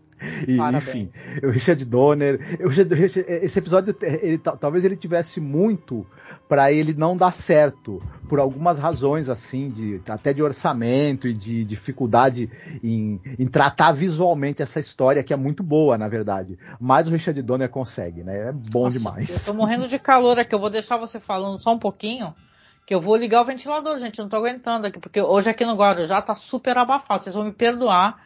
Dois segundos, o Marcos vai ficar com vocês só um instantinho, que eu já vou fechar a câmera aqui só um instantinho para poder ligar rapidinho aqui, Marcos. Vai conversando com essa turma aí por enquanto aí. Uhum. É, não, pena que eu não consigo visualizar o chat, né? Não, mas é... a Marta não falou nada demais, não. Mas tu vai conversando mais um pouquinho, rapidinho, que eu tô ligando o ventilador. Então, mas é, é, é, é, muito divertido esse episódio. Tem essa coisa que virou icônica da caracterização do Goblin lá, do, do Gremlin, né? Que fica tentando mexer no, no, no, no, na parte interna da asa do avião e causar um acidente. Mas é uma coisa divertidíssima, viu? É muito engraçado. E muito bem feito. E. Enfim. Me, encanta. E, e, foi um episódio que, eu, que, que, eu, foi o que eu primeiro ouvi falar da série, foi por causa desse episódio. E foi o, os comentários das pessoas é que me fizeram ter vontade de assistir a série. Enfim. voltei, desculpa. eu, eu, acho que eu não cheguei a te contar, mas eu tava falando é. com o pessoal. É, esse episódio, as pessoas comentando sobre ele, que fez com que eu quisesse assistir a série. Ah, é? É, porque ele é Gente, muito. Eu, eu troquei, troquei, o microfone de lapela do lugar aqui. Espero que não dê problema, gente. É que assim, eu tô com uma trança, agora eu virei uma Maria Chiquinha aqui. Tô com uma trancinha, tô fazendo barulho aí, Marcos? Um pouco. Parei agora? Tá normal? Agora sim, agora tá normal. Ah, porque, meu, não tem como ficar sem ventilador aqui. Gente, tá ó, aqui. Eu tô com a janela fechada, porque aqui é o seguinte, aqui a casa é alta, né? E o cachorro, o meu cachorro fica latindo a beça, porque ele late pros fantasmas dele, entendeu? Aí a gente tem que fechar a janela, né, Marcos, né? Sim, Fica sim. saindo biscoito no meio das gravações, que é o nome do meu cachorro. Tá, então é isso, né? Mas olha, adorei, é um episódio maravilhoso e é isso. Vamos lá então pro próximo? Uhum. Vamos lá, agora é o 13 terceiro lugar. Então o que, que você Sim. separou, Marcos, pra gente? É o episódio 4 da primeira temporada, The 16mm Shrine. Ah, aí da Lupino, gente, de novo. Isso, então. Eu, esse episódio não é, é, não é um episódio preferido de muita gente, na verdade. Na, na lista do top de muita de, de, das pessoas, ele, muitas vezes ele não entra. Mas ele tem a Aida Lupino, que eu adoro de paixão. Inclusive a atuação dela é magnífica. Tem o Martin Balsam, que eu gosto demais desse ator, e ele conversa muito com o Crepúsculo dos Deuses, né, aquele famoso filme Sunset Boulevard, né, com a Rosa Púrpura do Cairo, ele e, e, e, e com essa coisa, né, do, do, do da, daquele, daquela coisa do, do da decadência do, do, dos grandes atores e atrizes de Hollywood, né? E de como, e de como com, com, a certo chega, com, com a chegada da idade, muitos deles eram esquecidos. E essa coisa de você se refugiar num mundo de sonho, de fantasia, para escapar, da, às vezes, da, da, da, de certas coisas da vida, né? Que são inevitáveis. Enfim, ele conversa muito comigo e ele, ele mistura uma série de coisas que eu gosto demais, então não tem como eu não, não colocar. É, dirigido pelo Mitchell Lissen, né? Nossa, e roteiro é. do Rod Serling. É incrível, né? Sem palavras também é um episódio que, sei lá, né? Eu acho, eu acho que deve, deveria estar na lista de muita gente, né, Marcos, né? Porque é um belíssimo episódio, né? Sim, certeza. sim. Muito bom, muito bom. Parabéns, parabéns. E o seu É. décimo terceiro, qual que é? É, olha só, o meu episódio aqui é um episódio muito emocionante, né? Porque eu lembro que um daqueles episódios que assim que ele ninguém fala sobre ele, eu, mas eu acho ele incrível, né? E eu lembro que eu me emocionei mais ainda porque a gente fez no final do podcast, você que escolheu a música, né? Inclusive, e teve aquela música linda lá do Night, Nightwish, né? Acho Que- que sim. Que cantam, cantam, fala um trecho de um conto do Carl Sagan, né? Uhum. tal, que é o, episódio que eu escolhi para seu 13 terceiro é o On Thursday We Leave for Home, né? Que é o Na quinta-feira partimos para casa. Esse episódio tem tantas coisas, coisas bonitas nele. Primeira coisa é o James Whitmore, né? Assim quem não conhece, nunca ouviu falar, é, mas ele é famoso. Só que talvez pessoas não lembrem o nome do ator, né? Porque quando ele apareceu, apareceu tão velhinho, né? Quem lembra que ele era é, aquele filme do Stephen King maravilhoso, Shawshank Redemption, né? Um sonho de liberdade. Esse ator, ele, ele era aquele é, Brooks, né? Que é, tem um velhinho, son, a sonho de liberdade é o pessoal que está preso, né? E, o- e o cara é, é preso injustamente, inclusive, mas forma-se uma amizade e tem um bibliotecário que é um velhinho. E é o velhinho que ele ficou tantos anos preso que quando ele é desinstu- desinstitucionalizado, ele sai da cadeia, ele não consegue sobreviver fora, né? Então ele escreve no alto lá, Brooks was here, né? E aqui tem esse ator aqui, que é o James Whitmore, que ele faz uma espécie de guru, sabe? Eles estão num planeta onde eles estão, eles foram ali tentar é, é, é, povoar o planeta, só que começou a dar tudo errado, né? Porque o planeta foi ficando cada vez mais árido e sem condições. E ele acabou, as pessoas conseguiram sobreviver até ali devido à, à rigidez com que ele conduzia essas pessoas, como se fosse um, um, um sacerdote mesmo, né? Mas aí, quando vai ter uma nave que vai ajudá-los a fugir dali para voltar para a Terra, ele começa a descobrir que ele vai perder a, a, o poder dele, a força dele, ele vai sabotando e tal. Então tem um final bem triste aqui, é um episódio que eu acho ele tão, tão elegante, sabe, no que ele quer discutir. Ele quer discutir essa questão do poder, sabe, a questão da, de, da solidão, porque aquela última imagem não sai da minha cabeça dele com as mãos estendidas, né, e arrependido das escolhas dele. Episódio dirigido pelo Buzz Kulick e o roteiro é do Rod Selling. Eu acho esse episódio Lindíssimo, gente, lindíssimo. É um dos meus episódios preferidos da série. Esse episódio é absolutamente magnífico, me emociona muito. Além de eu achar também ele muito bem dirigido, a atuação do James Whitman, você já falou. Enfim, top absoluto aí do, do, do, dos melhores episódios da série. E um dos melhores dessa quarta temporada, que são os episódios de uma hora, né? É. Não, e você não sente, assim, é um episódio muito lindo, assim tudo que acontece, sabe? Esse ator, ele era uma potência, né? A gente lembra dele em Sonho de Liberdade, ele é aquele velhinho fofo do Sonho de Liberdade, mas ele é uma figura assombrosa, com uma voz, né, Marcos? Uma uhum. voz impostada, teatral, sabe? Então, ele é muito fascinante. Esse ator, é claro que já faleceu há muitos anos, ele já era velhinho, né? Em um Sonho de Liberdade, mas aqui eu acho que ele deveria ser, ele deveria ser mais recordado em The Twilight Zone, viu? Sim, é uma grande atuação. É. Vamos lá, Marcos. Décimo segundo lugar, o que, que você separou? O que, que você escolheu pra gente? É o sexto episódio da quarta temporada, o Death Ship. É, eu não poderia deixar de citar algum episódio que tenha o Jack Klugman, porque é, ele era talvez o ator preferido, né, do, um dos atores preferidos do Rod Selling. Ele está é. em vários episódios. Ele, ele falava isso, Jack Klugman é um dos meus atores favoritos. E não é para menos, o cara é um monstro. E Sim. aqui é um episódio do, do Don Medford, onde você tem aquele grupo de astronautas que quer descer num planeta para averiguar ali a queda de uma, de uma, de uma nave, né? E eles uhum. vão descobrir que, na verdade, eles podem estar meio que presos né, num, num, num círculo ali infernal, né? É, sendo, sendo, sendo confrontados com a própria morte.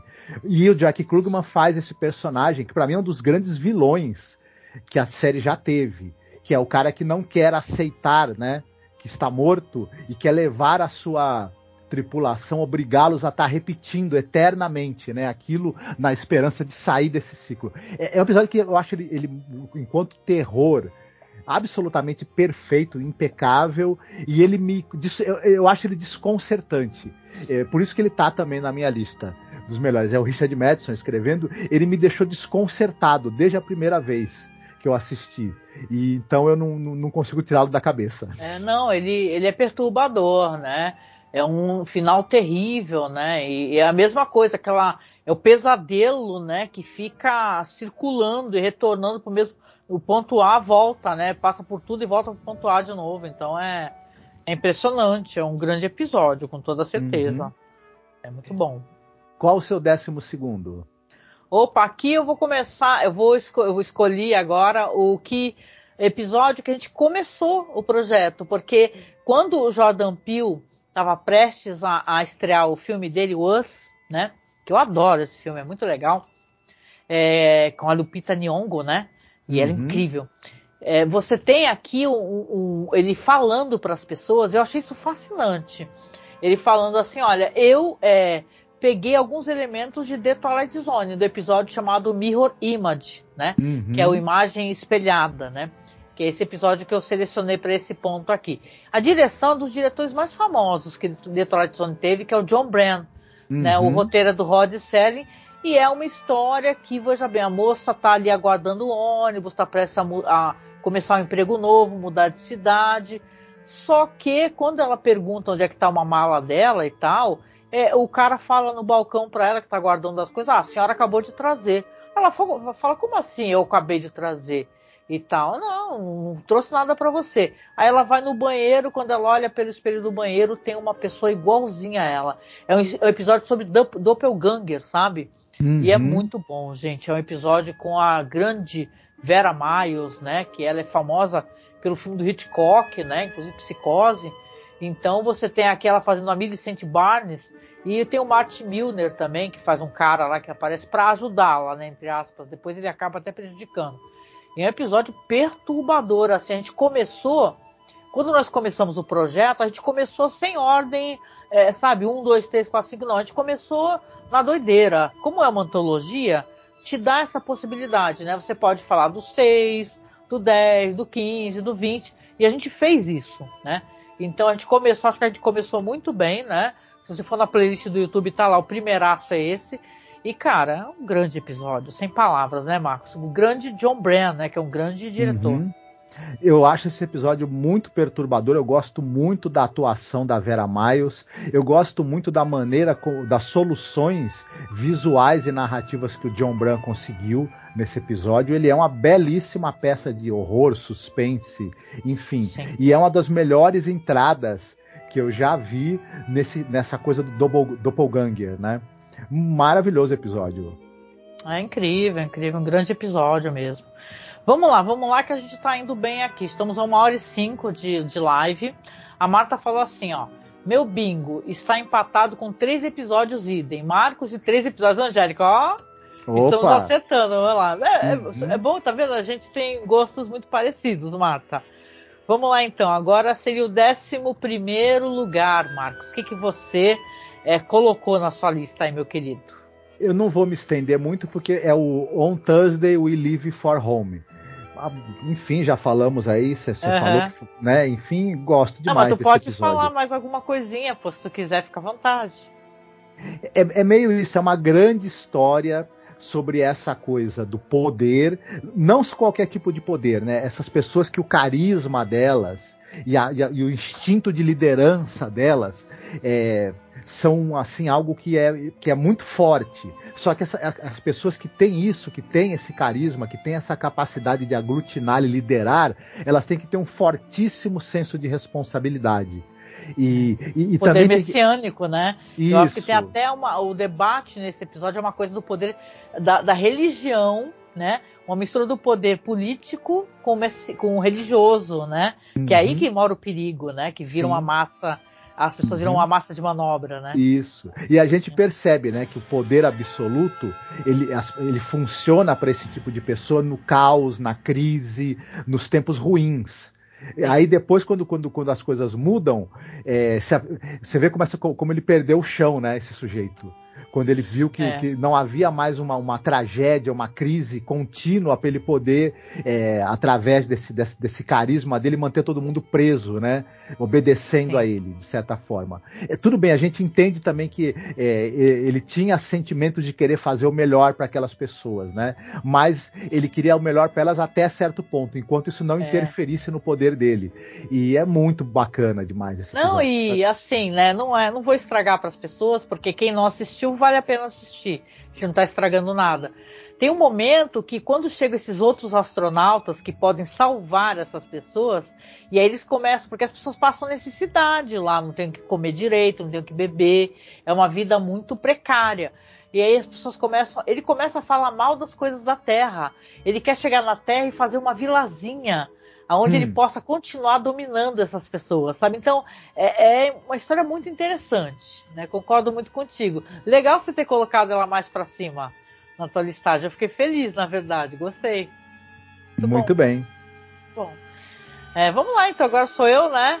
Olha só, eu, eu coloquei aqui nesse, nesse ponto aqui um episódio incrível que é um daqueles que todo mundo que assistiu Twilight Zone, eu gosto, conhece a série, vai falar, conheço esse episódio. Esse eu conheço.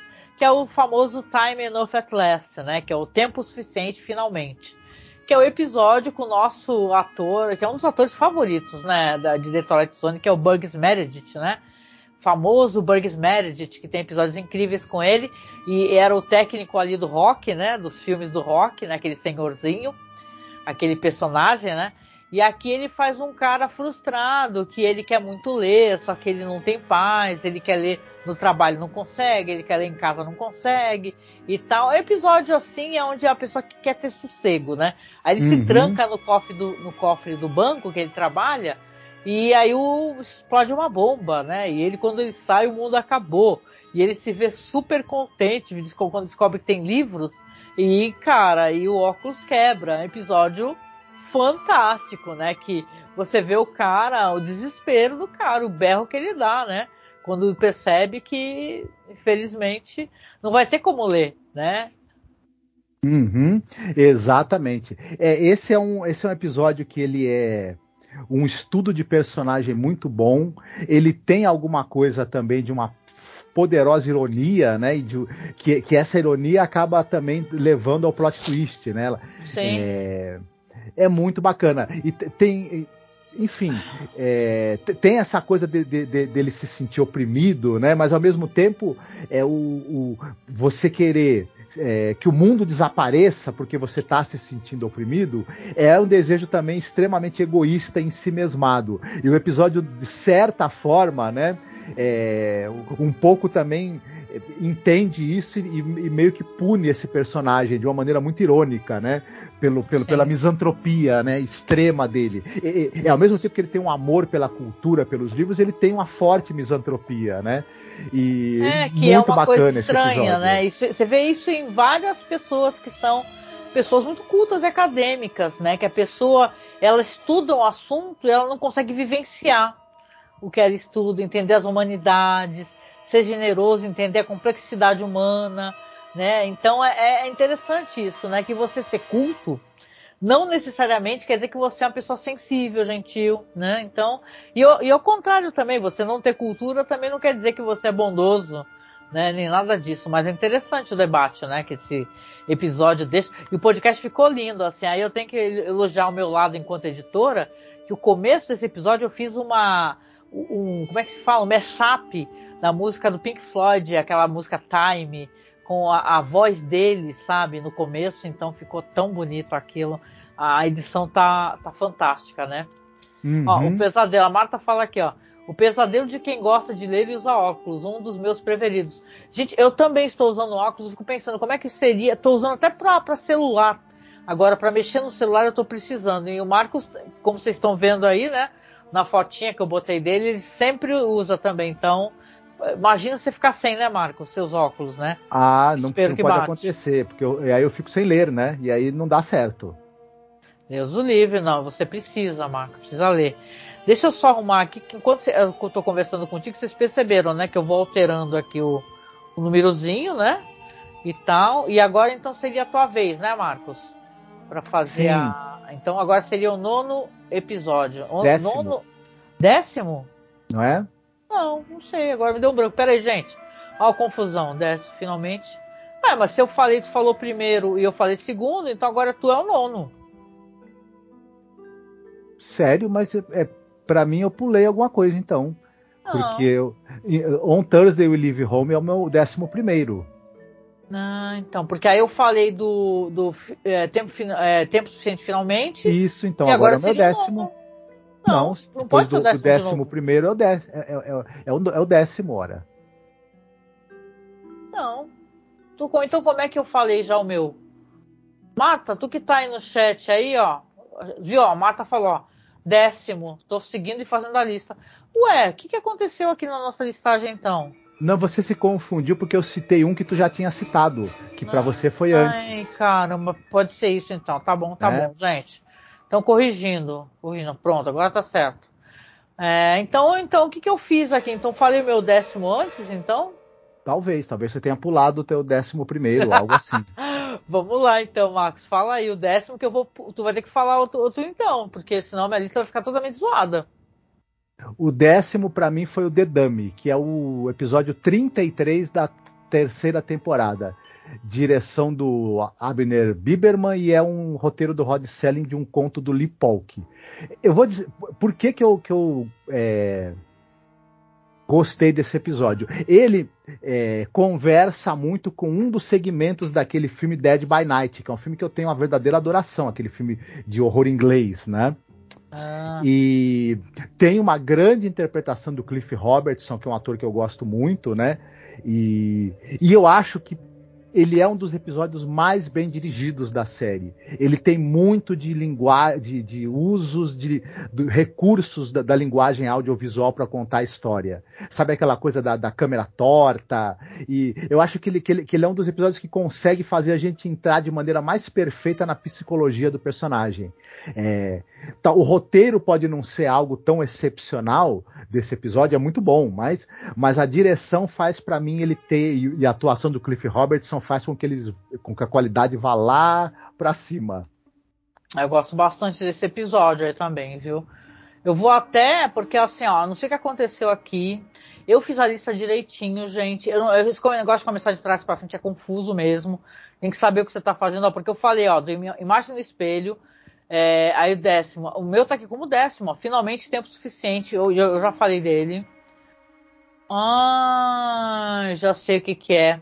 Eu pulei um, porque tu hum. já tinha escolhido o It's a Good Life. O meu décimo segundo era o It's a Good Life. Ah, ah então. tá. Não, então tudo bem. Mil perdões, gente. Acontece a confusão, porque, né? Mas então fica assim, eu reforço então no mesmo lugar aqui, como eu acabei pulando, né? Não sei porquê, né? E tal, eu tô aqui com duas listas abertas, né? Mas então eu também escolhi, só que eu escolhi no décimo segundo, eu pulei pro de cima, né? Mas tem como arrumar agora nesse momento aqui. Então fica aqui a minha minha minha recomendação dentro aqui das escolhas da, da gente. É um, um que o Marcos também já tinha escolhido, né? E tal, eu acabei me, me cafundindo. Faz parte, né? Mas Acontece. obrigada, obrigada. A Marta deu um toque aqui também. Mas Marcos, faz assim então, para a gente poder arrumar a nossa listagem aqui, para poder fazer certinho, porque agora vai ser o nono, correto? Sim. Agora é o nono, né? Então aí tu faz assim, tu coloca, tu fala do teu nono, uhum. que aí depois já vai, já vai ficar certinho aqui, ó. Já troquei aqui para nono lugar, então. Nossa, eu tô ficando tudo entupida de novo, gente. Nono lugar. Aí você comenta então o seu nono, que aí eu já fico atenta aqui para não fazer besteira. Bom? Nós já falamos bastante desse episódio. Para mim, o nono lugar é o Demasques. O episódio dirigido pela Ida Lupino enfim, não tenho muito mais o que falar. Perfeito. Basicamente é um episódio impecável. Ah. Né? Ah, o Samir, gentil. O Samir falou aqui no chat aqui, ó. Gente, escute o último podcast do Masmor sobre Black Mirror. É, fui eu sozinha falando, assim, meio viajando na maionese, né? Eu descobri que eu tô com umas câmeras mentais, gente, que não sei de onde que tá saindo isso daí, não. Vocês viram agora uma acontecendo, né? Eu passar batido, assim, um negócio, assim. Mas foi mó bom, eu, eu amei muito é, o Black Mirror e eu fiz uma recomendação que eu queria até poder ajudar vocês depois a encontrar essa série do Charlie Brooker. Que o que ele fala sobre a TV, gente, é uma coisa cáustica, hein? Esse cara é genial, né, o Charlie Brooker, né? Mas, Marcos, concordo demais contigo, The Masks é incrível. Aqui vai vir um na real que eu acho que tu não comentou ainda, né? A minha escolha, né? No nono lugar. Mas é, é, aliás, você comentou, mil perdões, que é o Santuário 16mm, correto? Uhum. Você comentou. Eu, eu amo esse episódio porque eu acho ele muito irônico, porque a Ida Lupino, ela não estava em fim de carreira. Ela não estava. A Ida Lupino, ela estava trabalhando como nunca, como diretora ainda por cima ela tinha relevância enquanto diretora. Depois a, a, a, empresa dela com o marido acabou fechando, né? Mas ela continuou dirigindo para a TV, então ela dirigiu muito na vida. Então ela interpretar esse papel de uma atriz em decadência, triste, desesperada, que abandona tudo, que é isso que é o Santuário de 16 milímetros, né? É, The 16 mm Shrine, né? É, é uma coisa quase irônica, né? Ela deve ter interpretado né, o episódio falando assim: ah, gente, é só um papel, porque eu tô com tudo, né, Marcos? A gente comentou, né? Estou com tudo e não tô prosa, gente, desculpa aí. Ela estava no auge ali da vida criativa dela, né? E é. o episódio, é, ela não tinha nada de decadente nessa época, apesar de nem, alguns nem problemas. Nem corporalmente, lindíssima, né? Um, Isso. Uma mulher incrivelmente linda, ela. Uhum. Então, mas eu, eu gosto demais desse episódio, enfim. É, né? sem palavras, lindíssimo, né? A gente chega a algum ponto aqui, a gente começa a, a nossos episódios baterem uhum. né, um com o outro, por quê? Porque faz parte, né? São bons episódios, eles vão acabar entrando na mesma colocação, né, Marcos? Sim. A, agora, sim. então, como eu mencionei, agora seria então a tua vez, correto? Seria Isso. o seu oitavo episódio agora. Então deixa eu colocar aqui direitinho. Pronto lá, pode falar, fica à vontade. É o episódio 15 da segunda temporada, o Os Invasores, The Invaders. É dirigido pelo Douglas Reis e com a Agnes Moorehead no papel principal. É aquele episódio que, em que pequenos aliens estão ali. É, tem uma batalha né, entre uma, uma mulher que está sozinha né, no, no, num rancho e pequenos invasores, né, alienígenas. Esse episódio é uma coisa que, assim, quando eu penso sobre ele, ele tinha tudo para dar errado e para ser ridículo. O, a própria ideia, o, o, o, que eles tinham à disposição de prompts, de cenários, de, de, de, de da, da, nave, do, do, dos, dos, bonecos ali que são os alienígenas e tudo mais. Esse, esse episódio tinha tudo para ser algo que não ia dar certo e que ia cair no ridículo. Pois ele, o Douglas Reis, na, com a direção muito segura dele e a, a, atuação absurda da Agnes Moorehead, no meu entender, a melhor atuação de toda a série, fazem com que esse episódio não só dê certo, como ele seja absolutamente sensacional. Muito é, sensacional. Nossa, sem palavras. Plot twist né? também muito bacana. Eu não vou nem falar nada porque eu também selecionei esse episódio e ele tá mais para cima na minha escolha. Eu eu virei fã da Agnes Moorehead, assim, eu quer, eu, tipo assim, eu queria renascer e ter um, um, dedo mínimo, a pontinha do dedinho, assim, de qualidade de atuação da Agnes Moorehead, assim, que eu fiquei apaixonada por ela. É incrível que ela faz uma atuação entregue, sabe aquela atuação que a pessoa tá entregue de, de né, sei lá, babando, é uma coisa incrível mesmo, uma atuação inacreditável da Agnes Moorehead, né? Então eu vou falar um pouquinho mais para frente. Eu gosto muito desse episódio, ele é sensacional. Concordo contigo em número, gênero e grau. E qual é o seu episódio aqui nessa posição? Então, nessa posição aqui, eu selecionei um daqueles episódios também que todo mundo conhece, fala, que é o que as pessoas falam, ah, Detroit é aquela série que conta aquela história da moça que, que tá viajando de carro e tem um cara toda hora tentando pegar carona e tal, que esse aqui é o The Hitchhiker, né? Que eu, é o episódio Caroneiro, né? O The Hitchhiker. Tem até um filme da Ida Lupino que tem esse título, né? Então não confundir, apesar de ser um ótimo filme, então na verdade vale a pena você assistir também o, o Caroneiro, o The Hitchhiker da Ida Lupino. É que da Ida Lupino acho que é só Hitchhiker, né? Uhum. Aqui é The Hitchhiker. E aqui você vai ter uma atriz que ela morreu jovem, gente, que é a Ingrid Stevens que ela é uma mulher que está viajando pelo, pelo, né, por, pelos Estados Unidos, para a costa oeste, e começa a ser perseguida, perseguida. Tem um tremendo plot twist no final, né? Que ela está sendo, na verdade, avisada de algo que aconteceu. E, cara, é um grande episódio, é um grande episódio.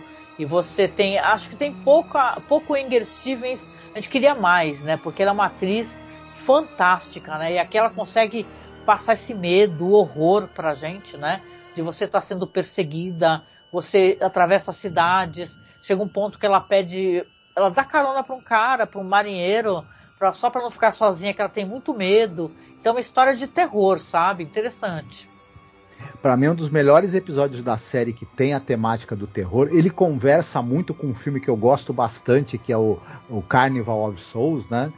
E, enfim, eu acho também o episódio não entrou na minha lista, mas é um episódio que eu gosto demais e concordo contigo. A Ingrid Stevens tem uma atuação maravilhosa mesmo. Tá incrível, a Ingrid Stevens está ótima, gente. Mas vamos lá, estamos então aqui agora no sétimo, é, sétimo lugar, não é? Uhum. Que você. É, o que, que você escolheu aí no sétimo? Pra o gente. Risa Live. Risa Live, que eu andei até comentando, né? Mas se você quiser complementar, esse uhum. é o uhum. momento. Ah, eu só.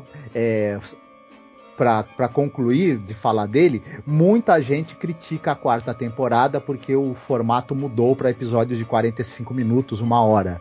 Né? Uhum. Mas o Risa Live é um, talvez um dos melhores é, exemplos do quanto esse formato também pode dar muito certo.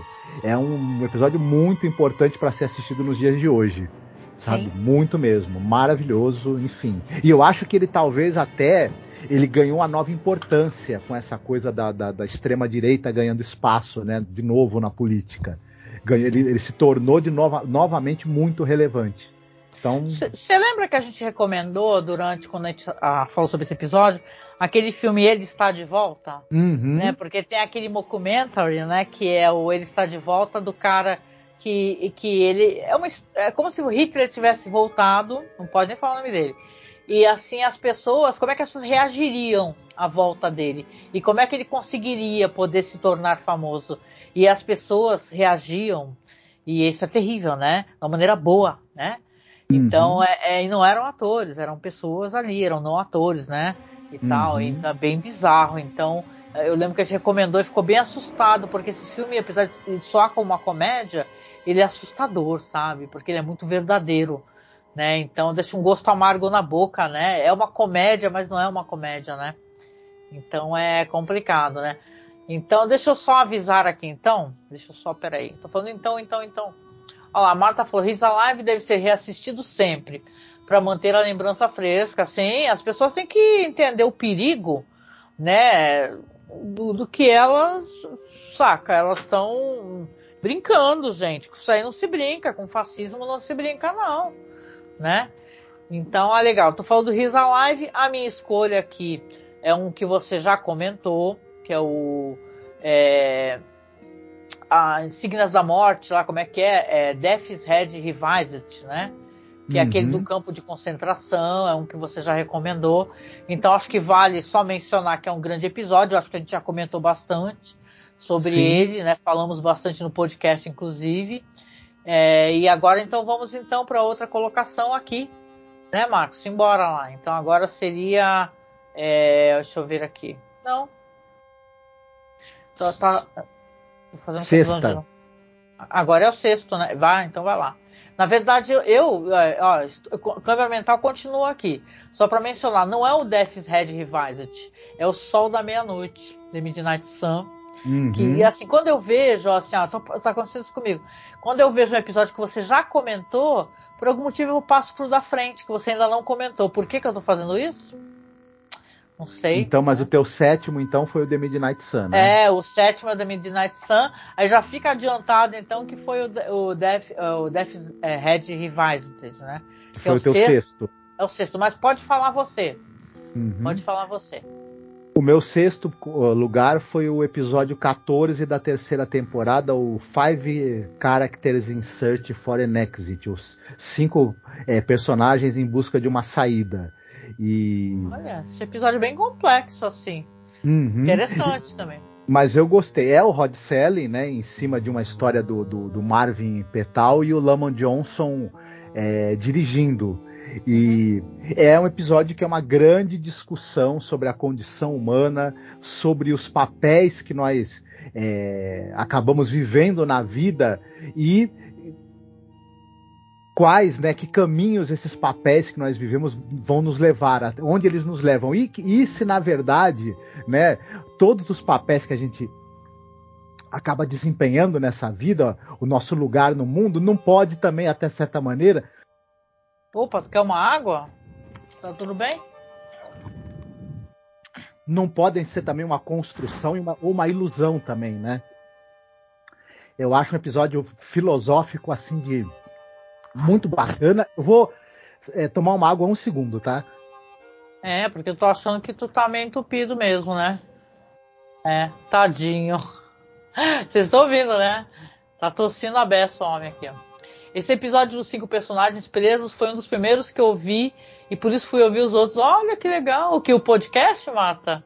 Tu foi ouvir o podcast? Esse daí, assim, é, eu, eu achei um episódio interessante, assim, né? Porque é, é, tipo assim, ele é meio filosófico, né? Aquele negócio da vida, aquela simbologia toda, né? E você tem os personagens, aí uma é uma bailarina e eles é, eles têm aquela coisa assim meio parece que estão num sonho, né? Falando e conversando. Então é interessante que, que no final é, é de uma ousadia aquele final, é, é, é, quase que a, a gente se achar tão significante, né? E no final eles são apenas bonecos, eles são apenas uma, uma coisa tão diminuta, né? Dentro da sociedade, ali eles estão ali numa, numa caixinha do Exército da Salvação. Então, uhum. episódio. Foi, já tomou água já? Já voltei. Coitado, né? Eu tô falando aqui porque a Marta falou que o primeiro podcast que ela escutou foi o, esse daí dos cinco personagens. Depois ela foi escutar os outros. Ela gostou Olha e só. foi escutar os outros. Olha só que legal. A gente não sabe, né, como é que as pessoas acessaram o podcast, né? Legal. Uhum. Pô, fico contente de saber. É, só para concluir, diálogos muito afiados assim do, do Rod Serling, talvez ele esteja num dos melhores momentos dele na, na, na série com, com diálogos assim lindíssimos, muito profundos. O, o episódio tem esse plot twist que ele também, na verdade, tem. Ele é uma metáfora também para certas coisas. Ele, ele, pode até parecer meio tolo enquanto plot twist. Uhum. Mas quando a gente coloca ele no contexto da história. Né?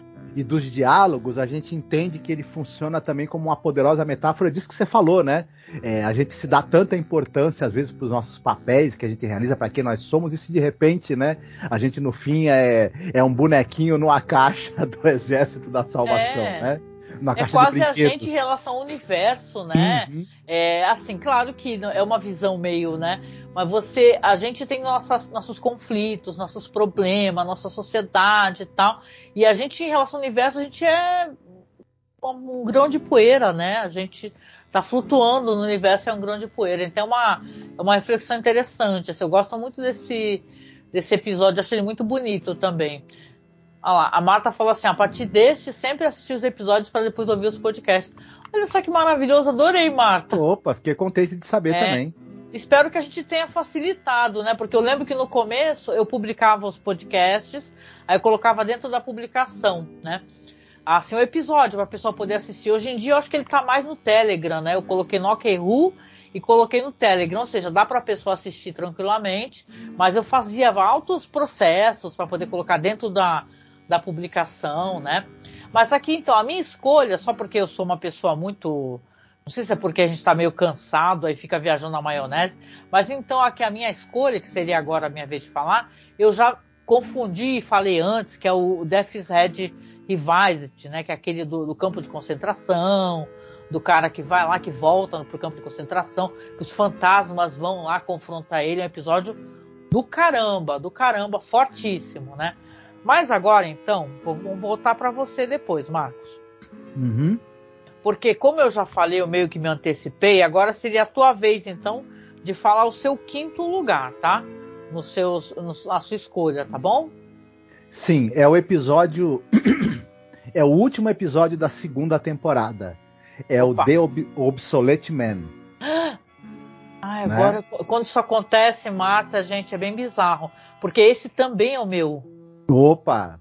Cara, é Também o, quinto, é o teu quinto episódio. Na mesma posição, cara. Oh, que legal. Tu faz hein? assim, tu, tu fala e eu também falo, eu complemento.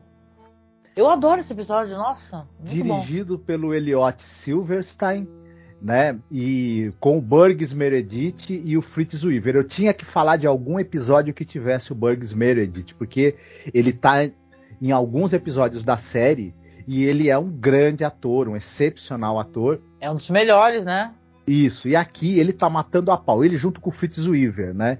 E aquela história de no futuro, né, uma sociedade autoritária em que é, as pessoas, quando elas realizam alguma função que se tornou obsoleta, a própria pessoa se torna obsoleta e ela tem que ser eliminada, né, de uma maneira totalmente arbitrária. Só que o, e, ela, e, e, e, só que tem esse cara, né, esse personagem, o chanceler, que ele ainda quer é, eliminar você em frente às câmeras, num, num espetáculo para exibir, né, a sua Sim. obsolescência. Mas o personagem do Burgs Meredith, o Romney, ele tem outros planos, né? E ele vai expor aí o quanto esse personagem também, ele, ele esse, esse, esse, chanceler, ele, na verdade, ele é um, um homem pequeno, né, e covarde.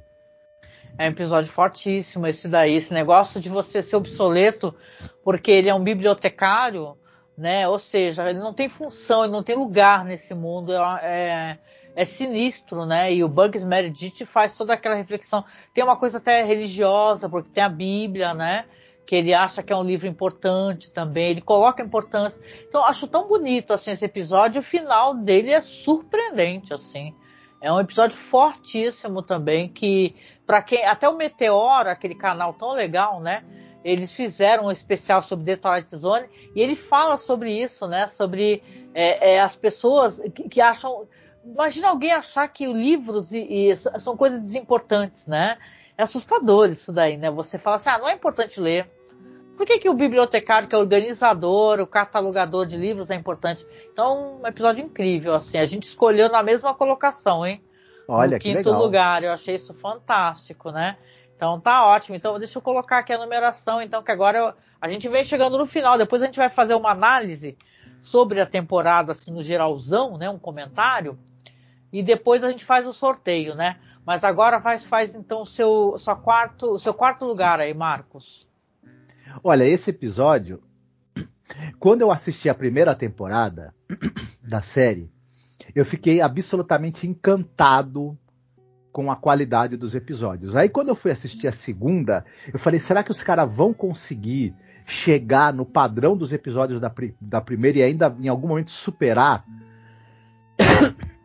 Aí eu dou de cara com esse episódio que é o The Howling Man. Uh, ótimo.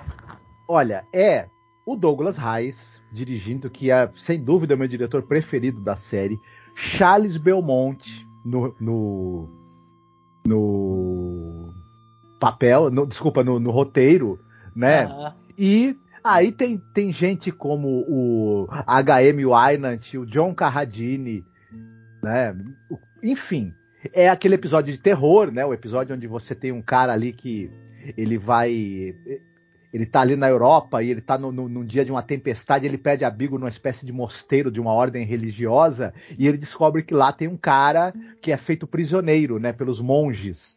Uhum. E eles argumentam que esse cara é o demônio, né? Só que o cara é, ele não acredita e ele acha que na verdade esse pessoal todo é louco e, e, e acha que ele tem que libertar esse prisioneiro, né? Só ah. que ele vai ter uma surpresa e nós também teremos uma grande surpresa, porque vai o William Tuttle vai entrar ali, né, associado ao diretor de fotografia e fazer e nos brindar com uma das sequências. O William Tuttle, para quem não está lembrando, é o cara que era o maquiador, que fazia maquiagem prostética, assim, é um nome muito famoso. Uhum, exatamente. E, e, o William Tuttle, junto com o diretor de fotografia, eles vão nos brindar com uma das sequências mais mágicas e mais incríveis da TV americana em todos os tempos. É, é não sei, Legal. esse episódio é, é, E eu gosto de terror, então não podia deixar de faltar um episódio do, que, que, né, que é do tema, da temática de horror. Não, e esse episódio aí, eu acho ele tão audacioso, né? Porque vamos lembrar que é uma sociedade conservadora, né? Ou então, sei lá, vai, vai ver que fascinou as pessoas. Que o cara, ele se revela um demônio. Só que conforme ele vai passando pelas pilastras, a maquiagem vai se alterando. É muito legal, né? Ao ponto que uhum. ele chega próximo da janela e ele, ele vira a capa dele assim, sabe? Nossa! É um tremendo episódio. Eu adoro esse episódio de Howling Man. Eu acho que tá até na minha listagem aqui. Deixa eu ver. Deixa eu ver, não, não, não coloquei, não coloquei. Mas realmente é um grande episódio. Nossa, é, é um dos episódios que The Twilight Zone é famoso, né? Devido a esse episódio, é Sim. famosa a série, né? Com toda certeza, né? É muito bom. Eu vou falar sobre a minha escolha aqui. Então, a gente vem chegando aqui, já estamos aqui no quarto lugar. Então, é claro, vão ficando episódios muito mais icônicos, né? No meu caso, pelo menos eu penso assim. Eu escolhi agora aqui, na minha vez, o Eye of the Beholder, né? que hum. acabou, acabou sendo chamado por um outro título também, é The Private World of Darkness, né? Que esse episódio é um daqueles também que todo mundo fala, ah, The Twilight Zone, cara, aquele episódio da galera que, que é tudo que a mulher tá com aquela cara toda enfaixada e tem aquele tremendo plot twist que quando ela tira a cara dela é toda bonitona e o pessoal que tem a cara toda torta, né? E as pessoas adoram essas máscaras aí, usam no Halloween e tudo. E as máscaras são do Tanto, né, Marcos? Do Eye of the Beholder. Sim, sim. Nossa, é, esse episódio é absurdo. É. Ele, eu coloquei ele um pouco mais acima, na verdade, ah, na minha ah, listagem. Tá mas ele tem, para mim, ele, ele reúne tudo que é que torna, além da imaginação, essa série tão especial. É. Ele, ele acaba Plot conseguindo. Twist. Plot twist, é. elementos é, estranhos, bizarros e de crítica da condição humana, grandes atuações, as maquiagens icônicas do William Tuttle. Olha, é, é crítica ao, ao, autoritarismo, né? Sim, sim, sim. Autoritarismo exacerbado. Aqui o episódio é dirigido pelo Douglas Reis roteiro do Rod Serling. E vamos lembrar que nessa época também tem uma coisa muito diferente, a gente vai falar sobre isso.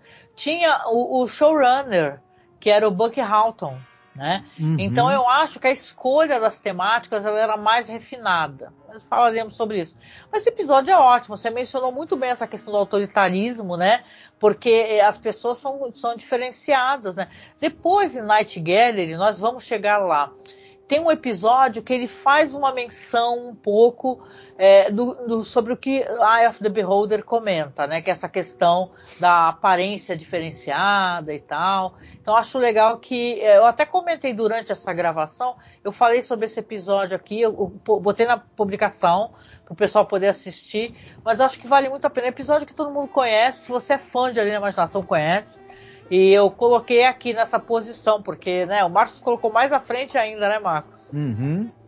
Ah, fico contente de saber, pô, que você, você gostou bastante, né? Então uhum. vamos seguir, vamos seguir aqui. Eu tô pegando o teclado aqui. Vamos seguir a, a nossa. Tu, tá, tu deveria ter pegado uma água, Marcos, para poder tomar uma água. Ficar sem água falando por uma hora é terrível, gente. Vamos lá então. Eu tô, eu tô entupido e tu aí tossindo, então a gente tá super bem hoje, hein? A Marta falou assim: a Beholder está no topo da minha lista também. Ah, sensacional. Hum. Que plot twist, né, Marta? Na hora que, que a, as luzes, né, mostram os rostos, né? E o episódio tem aquela brincadeira, né, Marcos? O tempo todo. As pessoas são fotografadas, filmadas de costas, na sombra. Sim. Aí tem uma brincadeira ótima, né? nunca mostra, né? Aí uhum. quando tira, você pensa que a mulher tá toda deformada, toda, sei lá, né? Ela tá com a cara toda lascada. Mas não, aí ela tá toda princesona ali, toda, né? Uhum. E o uhum. pessoal que tá com uma cara diferente, Isso. assim, com aquela aparência, né? Diferente. Uhum. É, no fim é mais do que mais de um plot twist, se a gente for pensar. E, e, assim, o diretor ele, ele consegue manter essa antecipação, manter o suspense, e, eu, uhum. e, e você percebe que ele tentou aproveitar e tirar o máximo de cada cena. A Marta falou aqui, ó, só porque a Marta colocou um, um que ela escolheu também, Marcos. Opa. Ela falou aqui, ó. Ela falou que sobre aparência, ela listou aquele o, o number é, 12, né? 12 é 12? Como é que é 12 em inglês? 12. 12, né? É, number 12 é, looks like you, né? O número 12 parece muito com você, combina com você. Que é um episódio do caramba, né? Que fala sobre identidade, né? É, aparência uhum. e identidade, né? Você se parecer, você ser a cara do outro, né? Você não ter identidade própria, né? Sim. Então é muito legal, muito legal. Sim. Marta adora esse episódio também. Ele, ele foi um daqueles que a gente não colocou na lista com dor no coração. Isso. Sabe? O... Meu Deus o número 12 se parece com, com você, ele também tem essa coisa da, de, de, você ter uma, é, uma. nivelar todo mundo também pela questão do emocional, né? Você Isso. não pode ter a sua, as suas emoções exacerbadas. É meio Fahrenheit 451, né?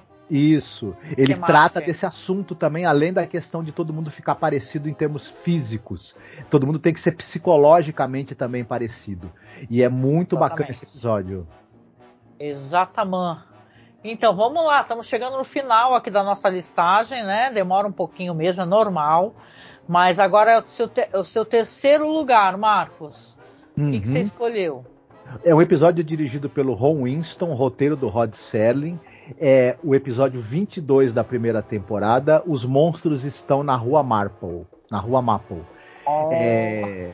Coloquei meu lá pra cima. Vai lá. É, sabe assim, é, é um dos melhores retratos do efeito da, da paranoia que você possa ter. Se a gente for pensar em certos fatos, a gente estava comentando aqui dessa coisa do, do, do, lamentável, né, linchamento que aconteceu aqui no Guarujá, no Morrinhos, né? Fabiane. Daquela, daquela moça da Fabiane, aquela, aquela é. aquele crime é, monstruoso que aconteceu.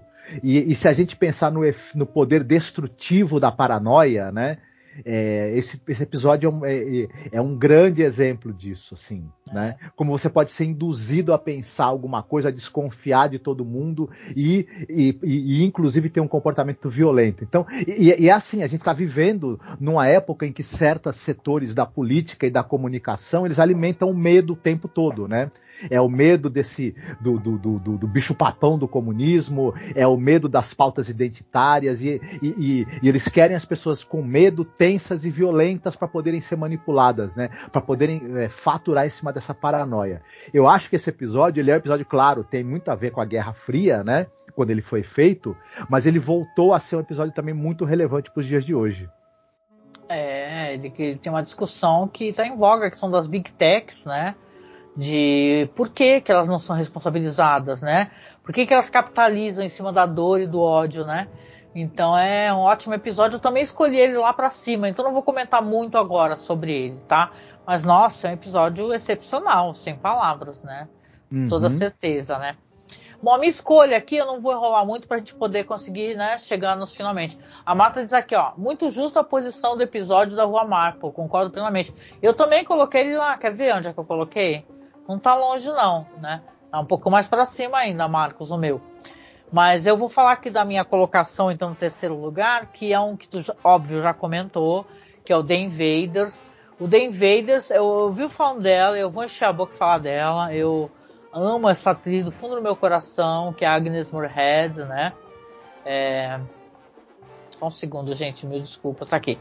Que é a Agnes Moorehead, que o meu fascínio, né, na época, eu vou repetir porque, é, assim, eu, eu não conhecia toda a carreira da Agnes Moorehead, inclusive na rádio, né, porque ela era uma, ela foi uma voz famosa nas rádios também, e são famosas as imagens dela interpretando, né, e, meu, ela era uma voz, né, Marcos? Ela era chamada, os programas que ela fazia são programas famosíssimos. Então, a gente vai até tentar esse ano, né? Quem sou eu, né?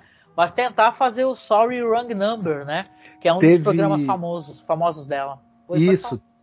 Teve programas que ela teve que reprisar várias vezes. Pediram para ela, inclusive, Sim, ler é. várias vezes o mesmo conto. O mesmo o conto. Não, não se cansava. Porque vamos lembrar, é uma outra época. Então, é, você ter a capacidade interpretativa, vocal, de você interpretar de um jeito que você leva as pessoas ao desespero e tal, como foi lá aquele caso famoso lá do, né, do Orson Welles, não é? Que fez aquela leitura e o pessoal correu e desesperou, blá blá blá blá. Então é uma coisa maravilhosa, é a carreira toda dela, a relevância dela. Então eu fiquei muito fascinada por ela, porque a, a impressão que eu tinha da, da Agnes Moorehead, claro que o episódio é maravilhoso, o Marco já comentou sobre ele, é que era a, a mãe lá da feiticeira da série, né? Então, uhum. quando eu fui ver essa mulher, eu fui pesquisar sobre essa mulher, e eu já nessa coisa sou uma feminista, eu fiquei, sabe, eu fiquei extasiada, assim, com a carreira dela, com o jeito dela, com as fotos dela, é, é, sabe, que nem a Eda Lupino, ela tem uma coisa ali com a Eda Lupino, né? São mulheres contemporâneas, então ela, sabe, aquela força interpretativa, aquela capacidade de trazer, de pegar um papel simples como era aquele da mãe da feiticeira e, e, meu, ela eclipsava todos em volta dela, então é incrível. Né, a Agnes Moorehead, e ela nesse papel, é impossível a pessoa não assistir, não assistir episódio não ficar de boca aberta com a atuação dela. O episódio é, é, sobre uma. Tem um plot twist, né? Uma mulher que tem a sua casa invadida por criaturas muito pequenas, né? Só que essas criaturas vão ferindo ela, vão machucando ela, e ela lutando de volta pelo espaço dela e tal, e tem todo aquele plot twist que, na verdade, as criaturas eram seres humanos, né? E ela, sim, estava em um planeta alienígena, era uma gigante. Então é tudo muito interessante, né? Mas a atuação dela é inesquecível. Inesquecível, assim, assistir essa série e conhecer a Agnes Moorehead e poder é, pesquisar a carreira dela, pô, me fez querer continuar conhecendo seus filmes, sua vida, ler a sua biografia, então, para mim, foi demais. Foi nível assim, conhecer mais sobre a Ida Lupino, né? Eu gostei bastante dela.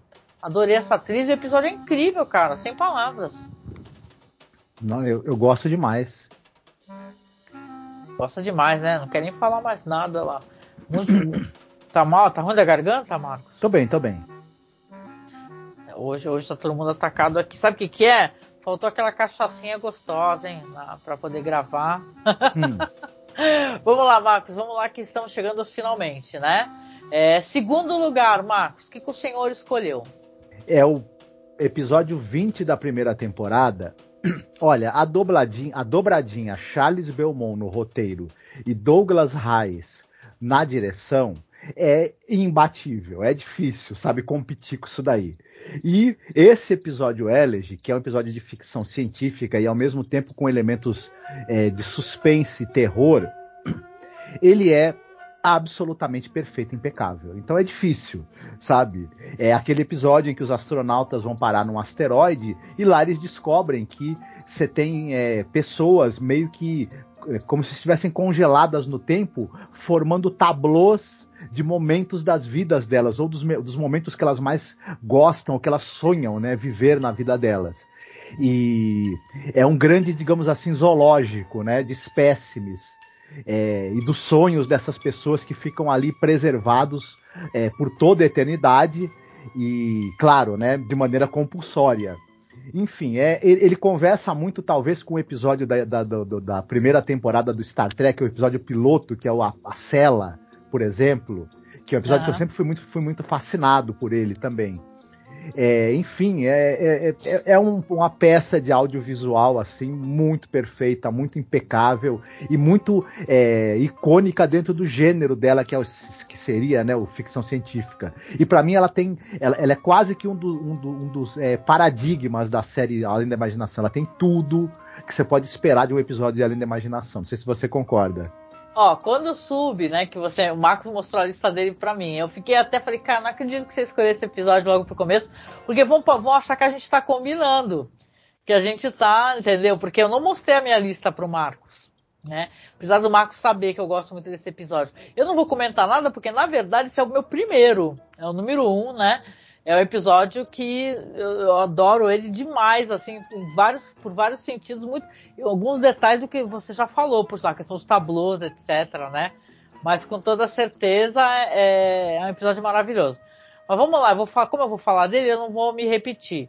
O que eu vou comentar com vocês aqui, que o meu o episódio aqui, no meu caso, que é o segundo lugar, aí sim vai vir os monstros estão na Maple Street que é um episódio que tudo que a gente já falou, essa questão das fake news, ele acabou sendo um episódio que ele tem muita, dá para fazer muita referência, muito paralelo com as fake news, apesar de a gente saber que tem aquela paranoia anticomunista, né, e tal, que tem naqueles filmes dos invasores, né, invasores de corpos, né, que são, é um filme que volta e meia estão fazendo a, a, uma nova adaptação, né, dessa história.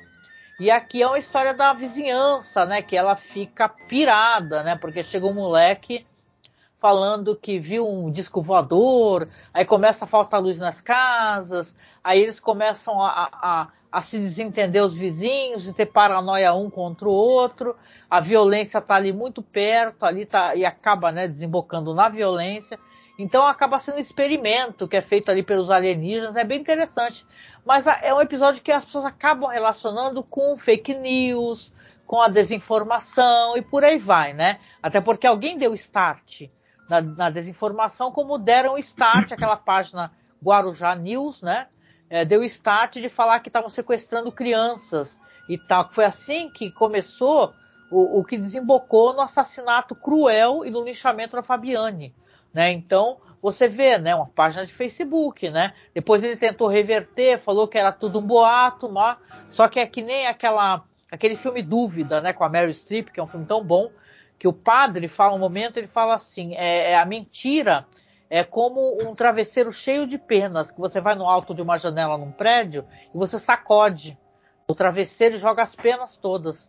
Aí a mentira é assim, você solta ela se você é, vai, você vai conseguir recolher cada pena desse travesseiro que você soltou no ar. Então essa é a mentira. É por isso que as pessoas têm que ser penalizadas e têm que ser responsabilizadas por fake news. Né, quando elas falam mentiras sobre vacina, quando falam mentiras, né, que tu sabe que desinformam, que vai levar à morte. Então é uma questão muito séria, né, que tem que ser tratada Sim com seriedade e, e, os monstros estão na Maple Street, é um episódio que acaba englobando essa espécie de uhum. assunto, né, Marcos? Exatamente. É, a, essa questão, a, a, gente tem, essa, tem o pessoal que tem esse discurso de que ah, é, você reprimir fake news, você está tirando a liberdade de expressão das pessoas. A, a questão é que e, e, e é, é, é, uma grande coordenação. Tem as fake news, tem a, a de, você desacreditar as, o, o, as, instituições, você depois é, plantar uma bomba para um gerar um golpe de Estado, implantar uma ditadura e acabar com a liberdade de todo mundo de uma vez. Então, é, as fake news elas são uma das armas e uma, e uma das engrenagens né, dessa máquina absolutamente abominável que a gente tem que desmontar, destruir e, e, impedir de qualquer maneira que essa máquina funcione, porque a gente já sabe que essa máquina é um moedor de vidas humanas. Né? Então ela tem que ser desmontada. Né? Concordo plenamente. Então eu acho que é um episódio que as pessoas relacionam muito, nós relacionamos, eu até falei para Marta aqui no começo, porque eu assisti, o, o, escutei o Linha Direta, né? Porque na verdade, para mim, é até melhor escutar em formato podcast, porque se eu ver cenas é, de linchamento, alguma coisa pesada, é capaz de até passar mal, que essa história mexe muito comigo, de coração, sabe? Eu sinto vergonha de, de, de residir aqui no Guarujá que é uma cidade muito bolsonarista, tenho muita vergonha disso. E você saber que a nossa cidade é conhecida no Brasil inteiro por uma cidade de um lixamento tão cruel, né? Como esse daí, que acaba sendo, tipo, objeto de estudo, sabe? Então é, é um episódio fantástico. Eu acho que todo o debate que ele suscita é ótimo, né? Então essa é a minha segunda posição, então. É, realmente. Agora, né, Marcos, finalmente vamos para a primeiraça é, o seu primeiro lugar, Marcos, o que, que você escolheu? É o, o Eye of the Beholder. Oh, é, né, Douglas Reis, Rod Serling, e legal. é o que a gente já estava comentando, né? É, enfim, para mim ele tem ele me impressionou demais esse episódio. Ele tem tudo que eu acho que é o paradigma das coisas boas que essa série tem. E esse, ele, ele, ele é aquele tipo de coisa, de, de, peça de audiovisual, que ele é feito com tanto esmero. Você percebe que houve uma, um, um esforço para fazer todas as cenas serem interessantes, todas as cenas serem inesquecíveis, todas as cenas mexerem com o seu emocional e com o seu intelecto também. Enfim, eu, é, ele me, me, além de tu, todas as qualidades, ele me passa o tempo todo aqui essa, essa, impressão de que ele foi feito por todo mundo com o máximo de esmero e de vontade de fazer algo que fosse realmente importante e, enquanto né, narrativa né, audiovisual. Enfim, ele, esse, ele me desarma esse episódio de uma maneira assim. Então, é, mim, não, e a tá dificuldade, no... né? Que é você filmar as pessoas é, só em ângulos que não podem ser, o rosto não pode ser visto. Né? Uhum. Então é bem interessante. Eu gosto muito do episódio também. Merece com certeza um primeiro lugar. E todo mundo conhece a série devido a episódios assim, né? Episódios que são plot twist, mind blowing, né? Uhum. certeza. E você, qual é o seu primeiro? Meu primeiro lugar você já falou dele, né? Como eu já falei do seu, né? Você deve ter até pensado, ai meu Deus, tá falando do episódio que eu escolhi, né? Que o meu primeiro lugar é o Eled. Eu passei toda a série é, falando do Eled.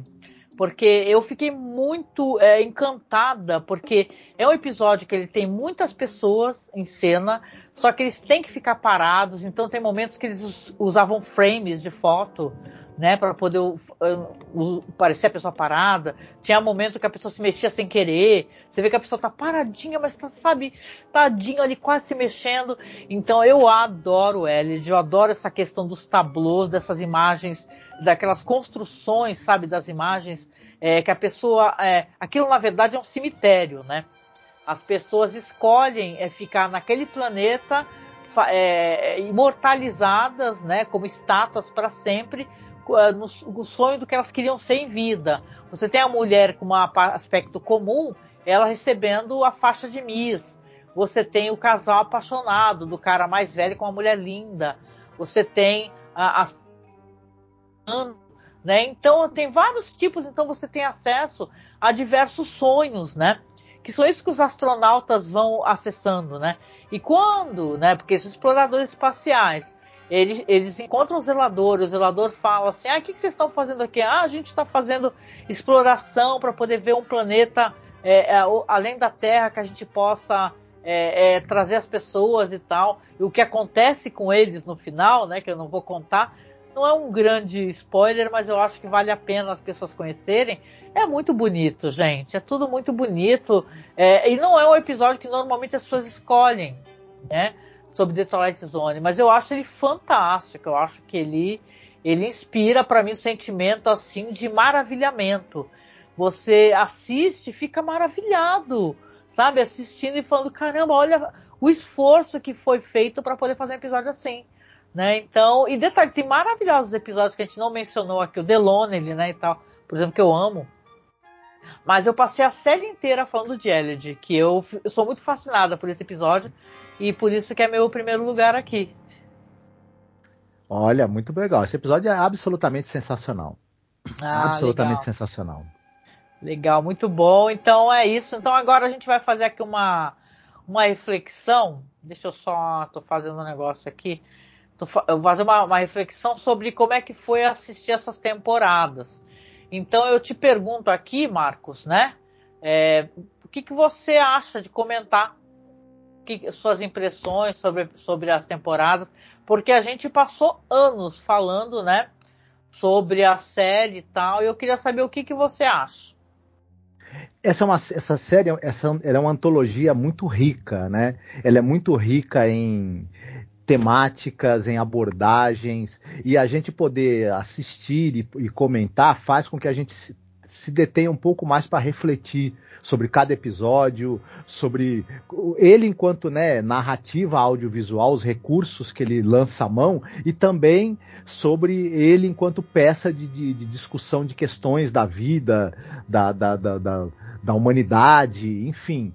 E eu acho é muito bacana a gente, a gente poder parar para fazer essa reflexão sobre, sobre essa série tão interessante e também poder averiguar o que, que essa série influenciou, né? Quais são os outros é, obras audiovisuais que foram ao longo das décadas sendo influenciadas pelo que as pessoas viram nessa série, né? A gente sabe que gente, sei lá, da, do, como Spielberg, como Stephen King, são grandes fãs, né, dessa série. Ah. Né? Foi maravilhoso, assim. E assim, até é interessante é, a gente até analisar ele enquanto enquanto um produto mesmo, assim, construído, assim. Você vê a primeira temporada, né? A gente até comentou que eu senti que é, que parece que na quinta temporada a série foi perdendo fôlego, né? Vamos lembrar que a série chegou a ser cancelada. Isso foi um golpe muito duro pro Rod Serling.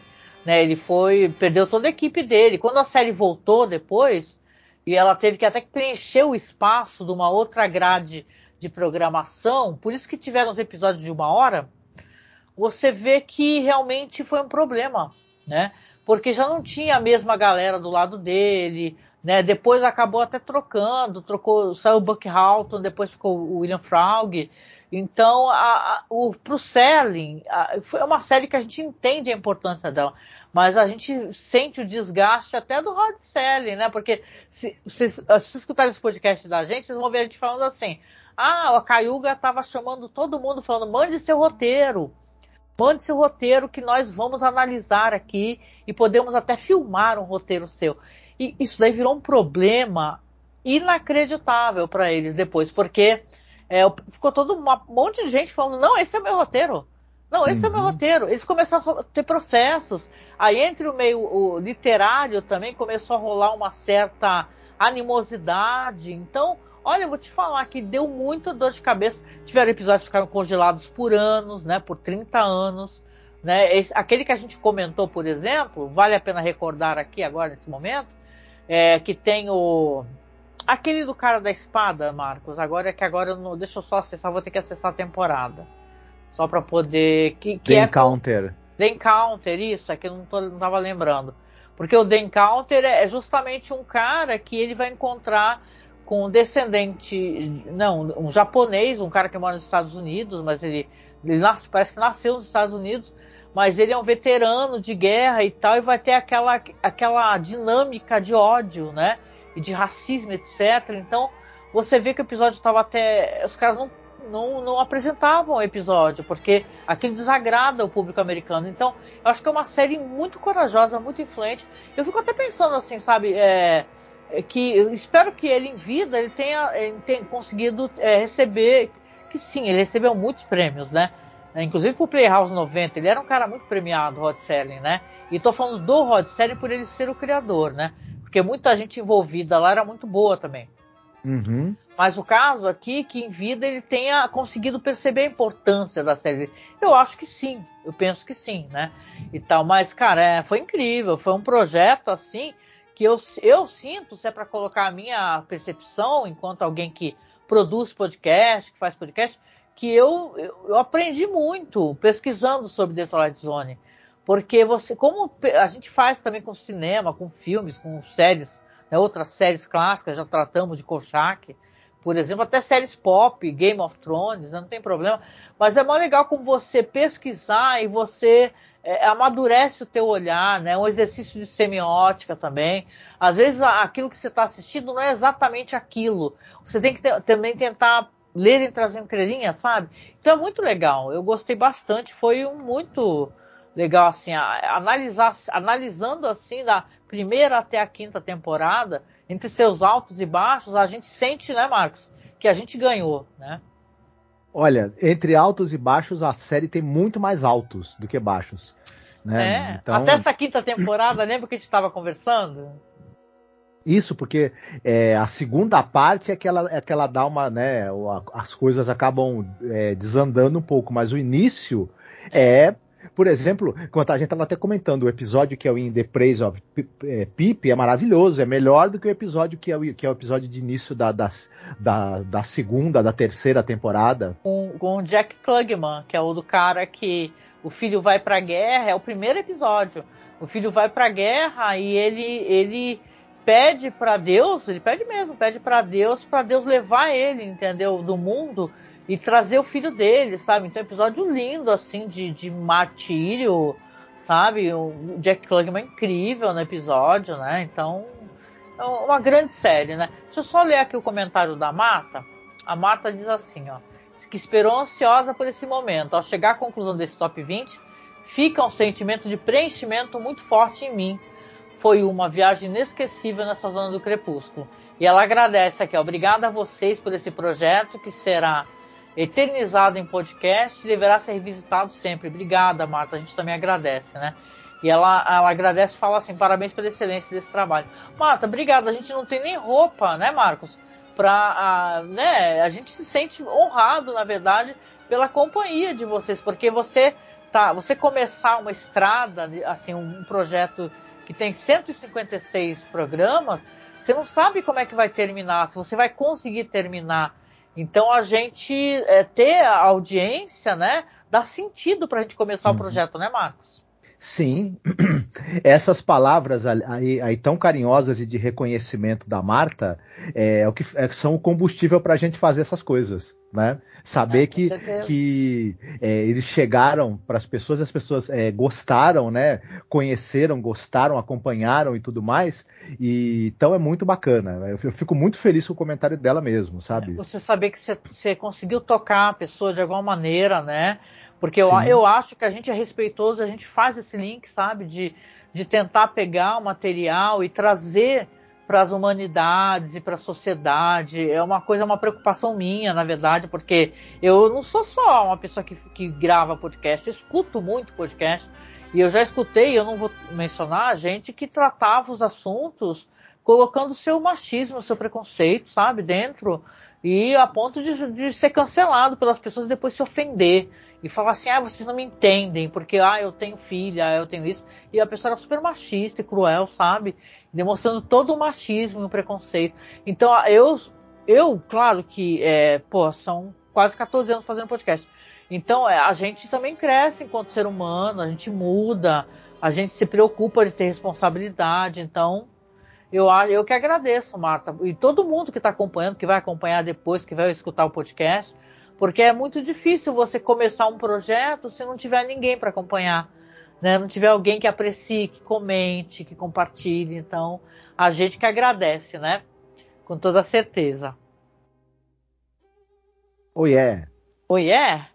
Marcos, ó, aqui, já apareceu aqui. Eu coloquei aqui. Desculpa, minha gente. Deixa eu só fazer aqui. Eu vou acessar aqui. Deixa eu ver se aparece para vocês. Que tava dando um pau nesse bagulho aqui do sorteio. É engraçado. Engraçado que parece que tá dando algum pau nesse troço aqui do sorteio. Gente, aguenta aí, só um segundo, deixa eu me, me acertar, que eu vou conseguir aqui. Deixa eu só tirar essas imagens dos episódios. Eu vou adicionar aqui, eu vou dar um refresh. Porque, assim, deixa eu falar agora sobre o sorteio. Isso é super importante. E porque a gente gosta muito de ser transparente, né? Pelo amor de Deus, a gente quer ser transparente. É, nós tivemos aqui apoios, né? E eu pedi o tempo todo, quem está acompanhando a nossa saga, eu vou repetir. A gente sempre trabalhou com recursos muito limitados aqui para fazer podcast, para fazer live. Para fazer live, então piorou, que a gente nunca teve condições. Mas em áudio a gente não dava nossas cabeçadas. Mas mesmo assim, se tu quer trans, é, transferir esse podcast para um vídeo e botar no YouTube, vira um pesadelo. Porque sempre tive um PC péssimo né? E a gente nunca conseguia guardar uma graninha para poder comprar o PC. Chegou num ponto que eu falei assim, né? Eu falei, eu vou tentar ver se com o apoio das pessoas eu consigo atualizar os equipamentos aqui, pelo menos para poder renderizar um vídeo, aparecer numa live e tal. E comecei a pedir. Falei, Marcos, eu vou pedir, vou fazer uma vinheta contigo. E a gente começou essa campanha. E quando a gente começou, eu falei assim: desculpa, gente tomar água. Eu falei assim: Olha, quem, quem doar mais de 10 reais, a gente vai sortear uma ilustração. Coloquei a ilustração em todas as publicações. Se você for no site, vai ver uma ilustração que o Marcos fez linda, assim, que tem os personagens de além imaginação, que eu vou mandar ainda emoldurar, porque eu preciso saber de onde que a pessoa é, né? Porque a gente tem ouvintes que doaram, pessoas que moram muitíssimo longe, tipo Japão, Estados Unidos. Então, para a pessoa que mora muito longe, se a gente for tentar mandar com moldura, meu Deus, a gente vai pagar uma fortuna. Porque a moldura é muito caro, mesmo sem vidro. É um peso, né? Tu paga por peso, né? Os correios. Vocês sabem, né? Aí eu falei assim, deixa eu fazer o sorteio. Como o cara da moldura é um cara que a gente conhece aqui de perto de casa, ele é ótimo, né? Ele que moldura nossos quadros, por sinal. Então aí eu falei assim, vamos fazer o sorteio que eu vou fazer então, dependendo de quem for, eu faço a moldura e aí envio para a pessoa e tal. Então a gente, primeiramente, eu quero, estou fazendo essa introdução para agradecer, porque teve várias pessoas que doaram até mais do que 10 reais. Tinha gente que doava 100 reais e tal. Tem gente que até gente próxima, né? De nós que doava e, e dava um dinheirinho. Porra, que tu fala, não acredito, cara. Já vai salvar uma peça isso daqui. Faltava só isso. Então eu consegui comprar uma placa-mãe, eu consegui comprar memória, eu comprei várias peças. Eu só não comprei a placa de vídeo, né? que é uma pena, eu me arrependo profundamente, porque na real é uma coisa que ficou bem complicado de comprar agora, né? Placa de vídeo e vocês veem, né? Como faz falta uma placa de vídeo, né? Para poder deixar o computador mais leve, né? Você, eu estou usando essa, essa, essa, o vídeo, né? É, tipo assim, porque o processador que a gente comprou, que compramos o processador, ele já tem vídeo integrado. E como o meu era muito antigo, também tinha, mas era muito ruim. Esse daqui é bem melhor. Então a gente está conseguindo trabalhar, dá, dá para a gente conseguir ganhar tempo até conseguir a placa de vídeo. Então, primeiramente, eu quero agradecer a todo mundo que colaborou, as pessoas que apoiam a gente no Padrim, de coração, sabe? De coração. Para você que fez Pix, né? As pessoas, várias pessoas fizeram Pix, o Pix da gente está aí, né? Logo abaixo. Até vou deixar porque a gente não terminou essa campanha ainda, né? Apesar do sorteio, vou explicar. Aí o que, que a gente resolveu fazer, né, Marcos? A gente combinou. A gente vai fazer o sorteio aqui, ó. Saiu no total aqui, ó. 32 pessoas fizeram doações, tá? De diversas maneiras. Uns doaram 10 reais, outros doaram um pouquinho mais, 50 reais, 20 reais. Várias pessoas maravilhosas doaram e nos ajudaram muito. Isso fez ser possível a gente continuar aqui, né?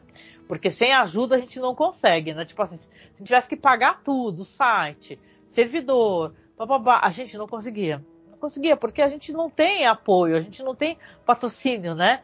A gente conta com a doação das pessoas generosas como vocês.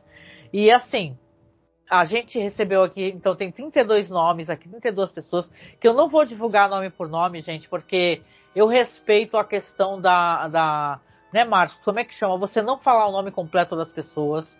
Eu não acho isso uma coisa legal. Tem gente que faz isso. Eu não acho isso seguro. Nem o meu próprio nome, vocês veem, né? Que eu tô há 14 anos fazendo podcast praticamente, eu uso pseudônimo e tal, eu sou uma pessoa real, entendeu? Mas eu não coloco, porque às vezes a gente, ainda mais a gente que é de esquerda, no, nosso, no meu caso, E a gente tem uns haters muito loucos, né? Então a gente, como, como a gente falou, até gente que está pagando o, sabe, todo ano o registro BR para roubar o nome da gente, para não usar é, cinemasmorra.com.br. Então, leva bem a sério a responsabilidade de não falar o nome das pessoas. Mas eu, eu peguei todas essas pessoas, numerei direitinho, fui ver todos os extratos que eu vi, tá? As doações pelo Padrinho, as doações pelo Colabore Aí, pelo Apoia-se. E aí eh, tem algumas pessoas que, assim, a pessoa doou e não teve acesso para mim ao e-mail da pessoa. Então o que, que eu vou fazer? Eu vou no sorteador, eu vou colocar aqui no sorteador agora, né? E aí eu, eu vou pegar, tem, são 32 números, e é um sorteador de números aleatórios, né? E tal, então quer ver? Eu queria até mostrar para vocês para poder até, né, Marcos? O Marcos está em silêncio, está aproveitando para, já que eu falo feito uma matraca, para ele ficar, coitado, né? Um pouquinho em silêncio. Né? Vamos lá. Aguenta aí, Marcos. Mas você tá aí, não dormiu nem nada, não, né? Estou aqui, estão rufando tambores aqui na minha, na minha cabeça. Tá, né? nossa. Eu tô muito feliz, porque na verdade, gente, a gente vai continuar fazendo essa, esse sorteio, essas paradas, tá ligado? Porque olha só como ele aparece transparente. Aparece assim para vocês também? Ó, português avançado tá tendo. O que, que é isso? Eu acho que é problema do navegador. Eu vou trocar esse navegador aqui, gente. Aguenta aí. Ou então vou filmar, gente. É, mas de qualquer maneira não pode. Deixa eu trocar. Deixa eu trocar o navegador aqui. Copiar. Que esse daqui é um sorteador online que ele é ótimo. É o que a gente usa para sortear o. Né, Marcos? O Call Crimes. Sim. É o que a gente usa para sortear o Call Crimes. A gente usa para poder. É, e dá sempre certo, dá muito certo. Então, é, a gente não vai ter problemas agora com isso, né? Pelo amor de Deus. Vamos lá, Util Dev. O nome do bagulho é Util Dev. Adorei o nome. Vamos lá nele lá, que eu vou colocar, já numerei, coloquei o nominho das pessoas do lado. E, de, e eu vou pegar e vou, né? A gente sorteia e fala pelo menos o nome da pessoa, o primeiro nome, sei lá, né? Peraí, Marcos. Eu falo, peraí, Marcos, como se eu estivesse me apressando, né, coitado, né? Não tá nem apressando nada, né? Se não der coisa aqui, eu vou pegar o celular e vou filmar. E aí eu coloco dentro da publicação, né? Porque fica melhor fazer isso do que. Olha lá, não sei porque que ele tá deixando transparente. Será que é o Rod Selling aqui na frente? É, que bizarro, né? Ó, tá vendo, Marcos? É que tu não tá vendo, né, fofo? Não, não. É, não sei por que, que tá aparecendo assim. Vamos pensar, vamos raciocinar. Ainda bem, bom, gente, eu acho que, deixa eu ver, foi uma honra, a Marta falou aqui, ó. Foi uma honra participar dessa jornada, ouvindo vocês acompanhando as publicações. Estamos na mesma sintonia, eu sou fã incondicional de vocês. E a gente de você, Marta. Obrigada, Marta. Deixa eu fazer o seguinte, eu já sei o que eu vou fazer. Eu vou pegar. Ai, caramba. Eu, eu podia ter feito isso antes, né? Mas eu vou fazer isso agora. Eu não vou me. Só um segundo. Vou tirar o vídeo. Fundo ROD, deixa o ROD Selling. Eu posso também gravar tela, né? Não tem isso? Captura de tela? A apareceu aí para vocês? Apareceu tipo ad eterno, né? Deixa eu ver. Olha, apareceu aqui ad eterno, apareceu o chat, ó. Olha como é que apareceu. Deixa eu parar só um pouquinho a captura de tela para eu pegar aqui os nomes das pessoas. Olha a numeração, porque pode aparecer o nome das pessoas, né? Aguenta aí, gente. Eu vou colocar aqui no navegador e eu faço isso gravando tela para vocês verem que vai mostrar o resultado. Tá, Marcos? Enquanto isso, tu vai conversando para não ficar falando sozinha, feito uma doidinha. Uhum. Eu estou aqui aguardando ansiosamente. Agora vai aparecer para vocês aqui essa tela infinita, desculpa. Mas uhum. agora, creio eu, já vai aparecer aqui a, a, o bendito do sorteio, né? Então vocês estão vendo aqui, ó. É, vou até subir. Um sorteador de números aleatórios. Aí, quais tipos? Par e ímpar, eu coloquei ambos. Defina o alcance de 1 a 32. E quantos números quer para sortear? 1. Tá? Então, São 32 pessoas, aí eu coloquei aqui, o, o numerei cada uma, tá?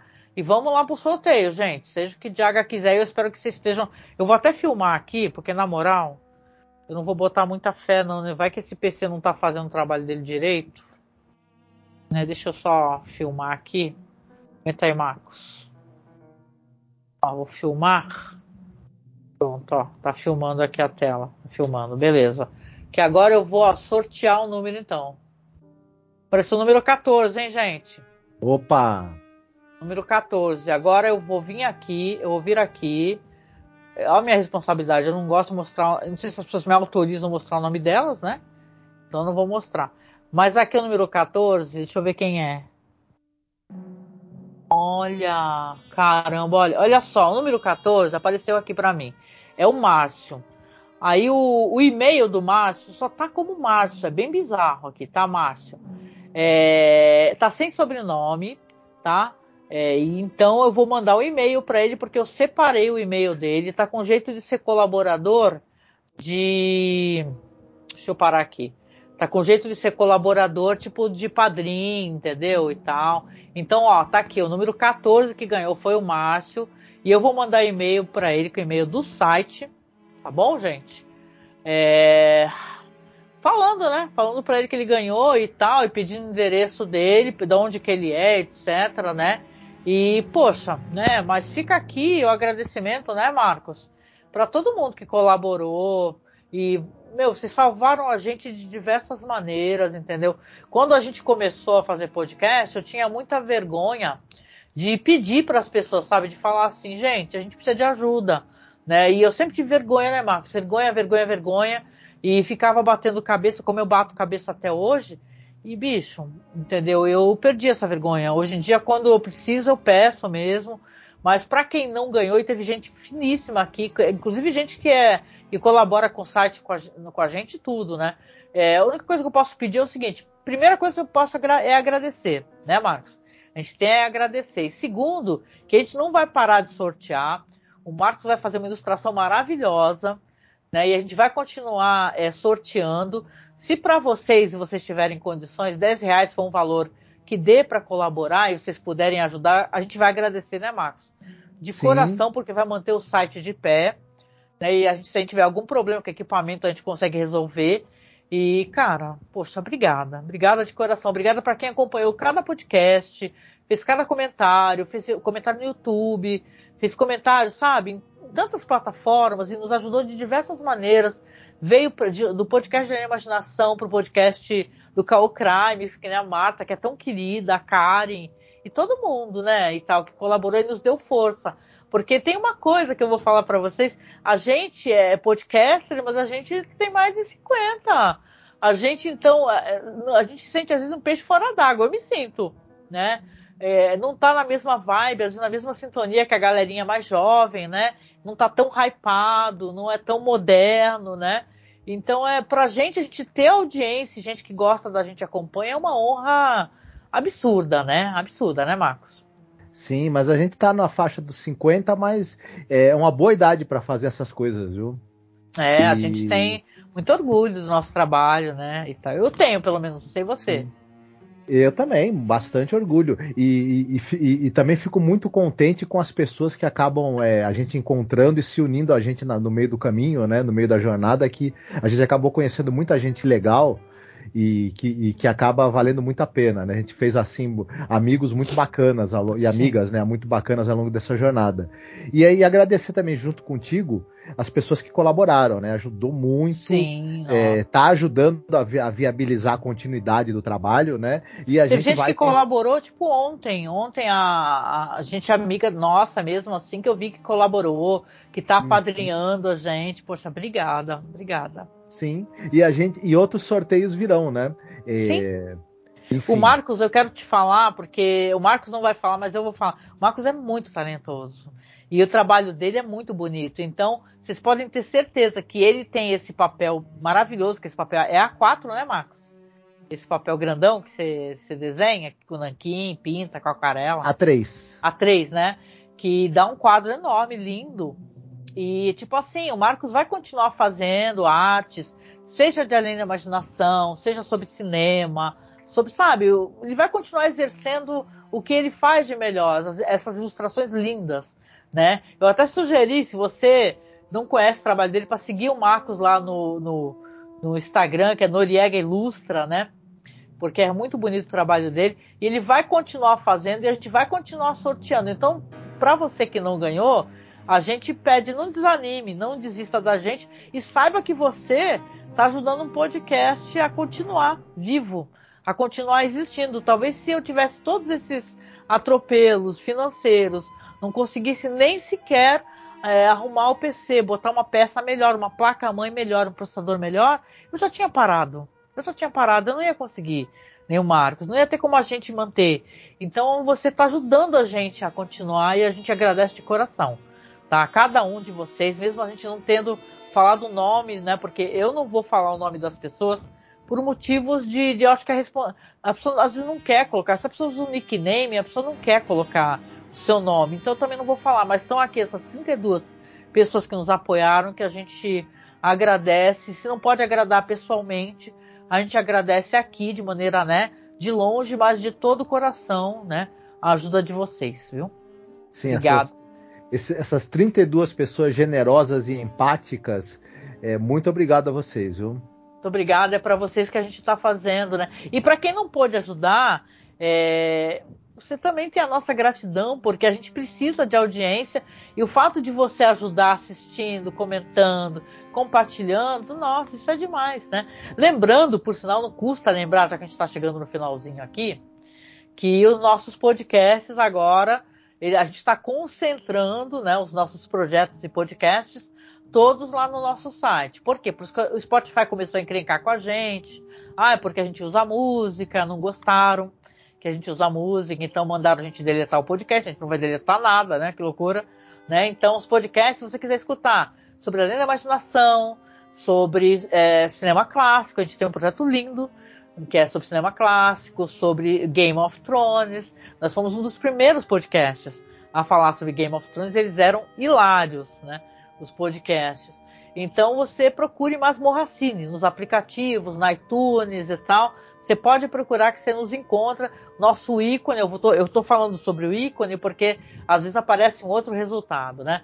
O nosso ícone é, é uma caixinha vermelha que tem uma fita VHS e está escrito Masmorracine tá? que é o nosso podcast. Então, eu quero agradecer novamente aqui ao Samir, a Marta, quem apareceu aqui, mesmo quem não comentou. Né? A Marta até falou por último aqui, ó, ó pra preencher, só para preencher o tempo, meu bingo bateu com 10 episódios listados por vocês. Olha aí, Marcos. Olha só. Bateu, ó. Caramba, quase que foi, quase que foi cartela cheia, quase que Nossa, foi a boa. Muito bom, muito bom. Não, e ela fala assim, ó, tenha certeza que vamos continuar apoiando vocês. Obrigada, Marta. Obrigada de coração, gente. Obrigado. É muito bom a gente poder chegar num, num, ponto assim que a gente sabe que pode contar com a, com a audiência, que o pessoal conhece a gente, sabe o que a gente pensa, sabe como é que a gente trata os assuntos. E é como eu falei para vocês, né? Desculpa. A gente vai entrar num pequeno hiato agora. A gente vai é, voltar só depois de julho, porque meu filho vai entrar de férias. Eu não. Vou continuar trabalhando, mas até para poder ter mais tempo para ele, ficar junto. E quem, só quem edita podcast tem uma rotina dessa, sabe quantas vezes tu fica meio afastado, aí tu tem as tuas próprias rotinas, né? Então eu quero estar presente, eu faço questão, é o mês do meu aniversário, eu faço aniversário dia 10 de julho, né? E a gente vai viajar no final de julho, só um finalzinho de semana, mas eu quero estar junto, eu quero estar presente, eu quero ter um tempo para mim, eu sou alguém que curte fazer artesanato, essas coisas, pintar, né? O Marco sabe. Então, é, é vai, vamos tirar um tempinho para mim, para gente, né? O Marcos para ele também, mas a gente volta com tudo, tá? Em agosto a gente já volta, depois logo mais já tá, sei lá, chega rápido, vem outubro e a gente tem o mês do horror e o mês do horror é ótimo, a gente faz muita coisa boa, tá? Então siga a gente, tá bom? Como Masmorra Cine, é, esse projeto aqui do ano que vem, a gente já falei no Twitter, vou repetir aqui. Vamos fazer sobre Galeria do Terror. Tá? Então, então, quando chegar ano que vem, 2024, né, é, nós vamos fazer sobre Galeria do Terror. Vão ser podcasts maravilhosos, eu tenho certeza. E eu quero poder contar com vocês até lá para a gente continuar o nosso trabalho. Então, se você puder continuar nos apoiando, continue nos apoiando, que depois que a gente é, mandar essa arte aí moldurada linda aí para quem ganhou foi o Márcio, né? A gente vai fazer mais uma arte bonita, vamos divulgar e vai ter mais sorteio, tá certo? Então com isso eu vou finalizando aqui. Eu quero deixar um abraço muito gostoso para todos vocês, para quem nos acompanha, nossos agradecimentos de coração, um por um, sabe, para quem está acompanhando a gente, nos ajudando a ter forças para continuar fazendo podcast. E a gente se encontra logo mais aí. Estamos aí pelas redes. Toda segunda-feira ainda vou estar aqui na Twitch, falando sobre Hannibal. Então, se quiser puxar assunto, é só aparecer. Tá certo? Quer dar tchau, Marcos? Vocês fiquem muitíssimo bem, tenham um excelente fim de semana e estamos aí de volta em breve. Beijão, gente. Até mais. Se cuidem. Beijo, Marta. Bom, ó. Bom recesso para vocês, a Marta falou aqui, Max. Deixei um recado no Facebook, mas resumindo aqui, aproveitem as sakuras. Ai, a Marta sabe, eu sou, eu sou a louca da cerejeira em flor. Né? Aliás, deixa eu, só um bafo aqui, antes de um bafo, né? Só uma curiosidade antes de eu finalizar. Eu, eu, eu sou obcecada por cerejeiras devido a um filme que é chamado Cerejeiras em Flor. Que é um filme lindíssimo. Ele, ele é, né, Marcos, de partir o coração. Ele é uhum. é lindo, linda, do cara que. Da, do casal de velhos que eh, eles vão tirar férias e um deles falece e o outro vai redescobrir a importância das cerejeiras, né? Não Isso. vou falar muito, mas eu deixo na publicação para você. Ele, ele, me emocionou tanto, tanto de uma maneira tão profunda que ele não apenas me transformou uma fã, numa pessoa que ama cerejeiras, né? Eu já vi várias é, em vários uhum. locais diferentes, e se transformou numa fã de Butô também, né? Numa fã de Butô. Eu sou louca por Butô, que é uma dança interpretativa, né? Também chamada como dança das sombras. Eu amo. Então assistam que acho que vocês vão gostar, tá? E Mata, obrigada, obrigada pelo carinho. Vou, vou postar foto no Instagram, no Facebook. Eu tô super emocionada, vocês não têm noção. São, são dois anos, mais de dois anos de pandemia que eu tava sonhando em rever essas cerejeiras aí que eu vou para Campos do Jordão para poder ver. Então, um beijo para vocês, gente. Até mais, a gente se encontra em breve, tá? Aqui na Twitch, nem que seja jogando, trocando ideias sobre Hannibal, mas para voltar com o podcast só depois em agosto, tá certo? Beijão então. Fiquem bem. Beijo, boa noite, tchau, tchau. Boa noite, tchau. Beijo, Marta, tchau, tchau. Tchau.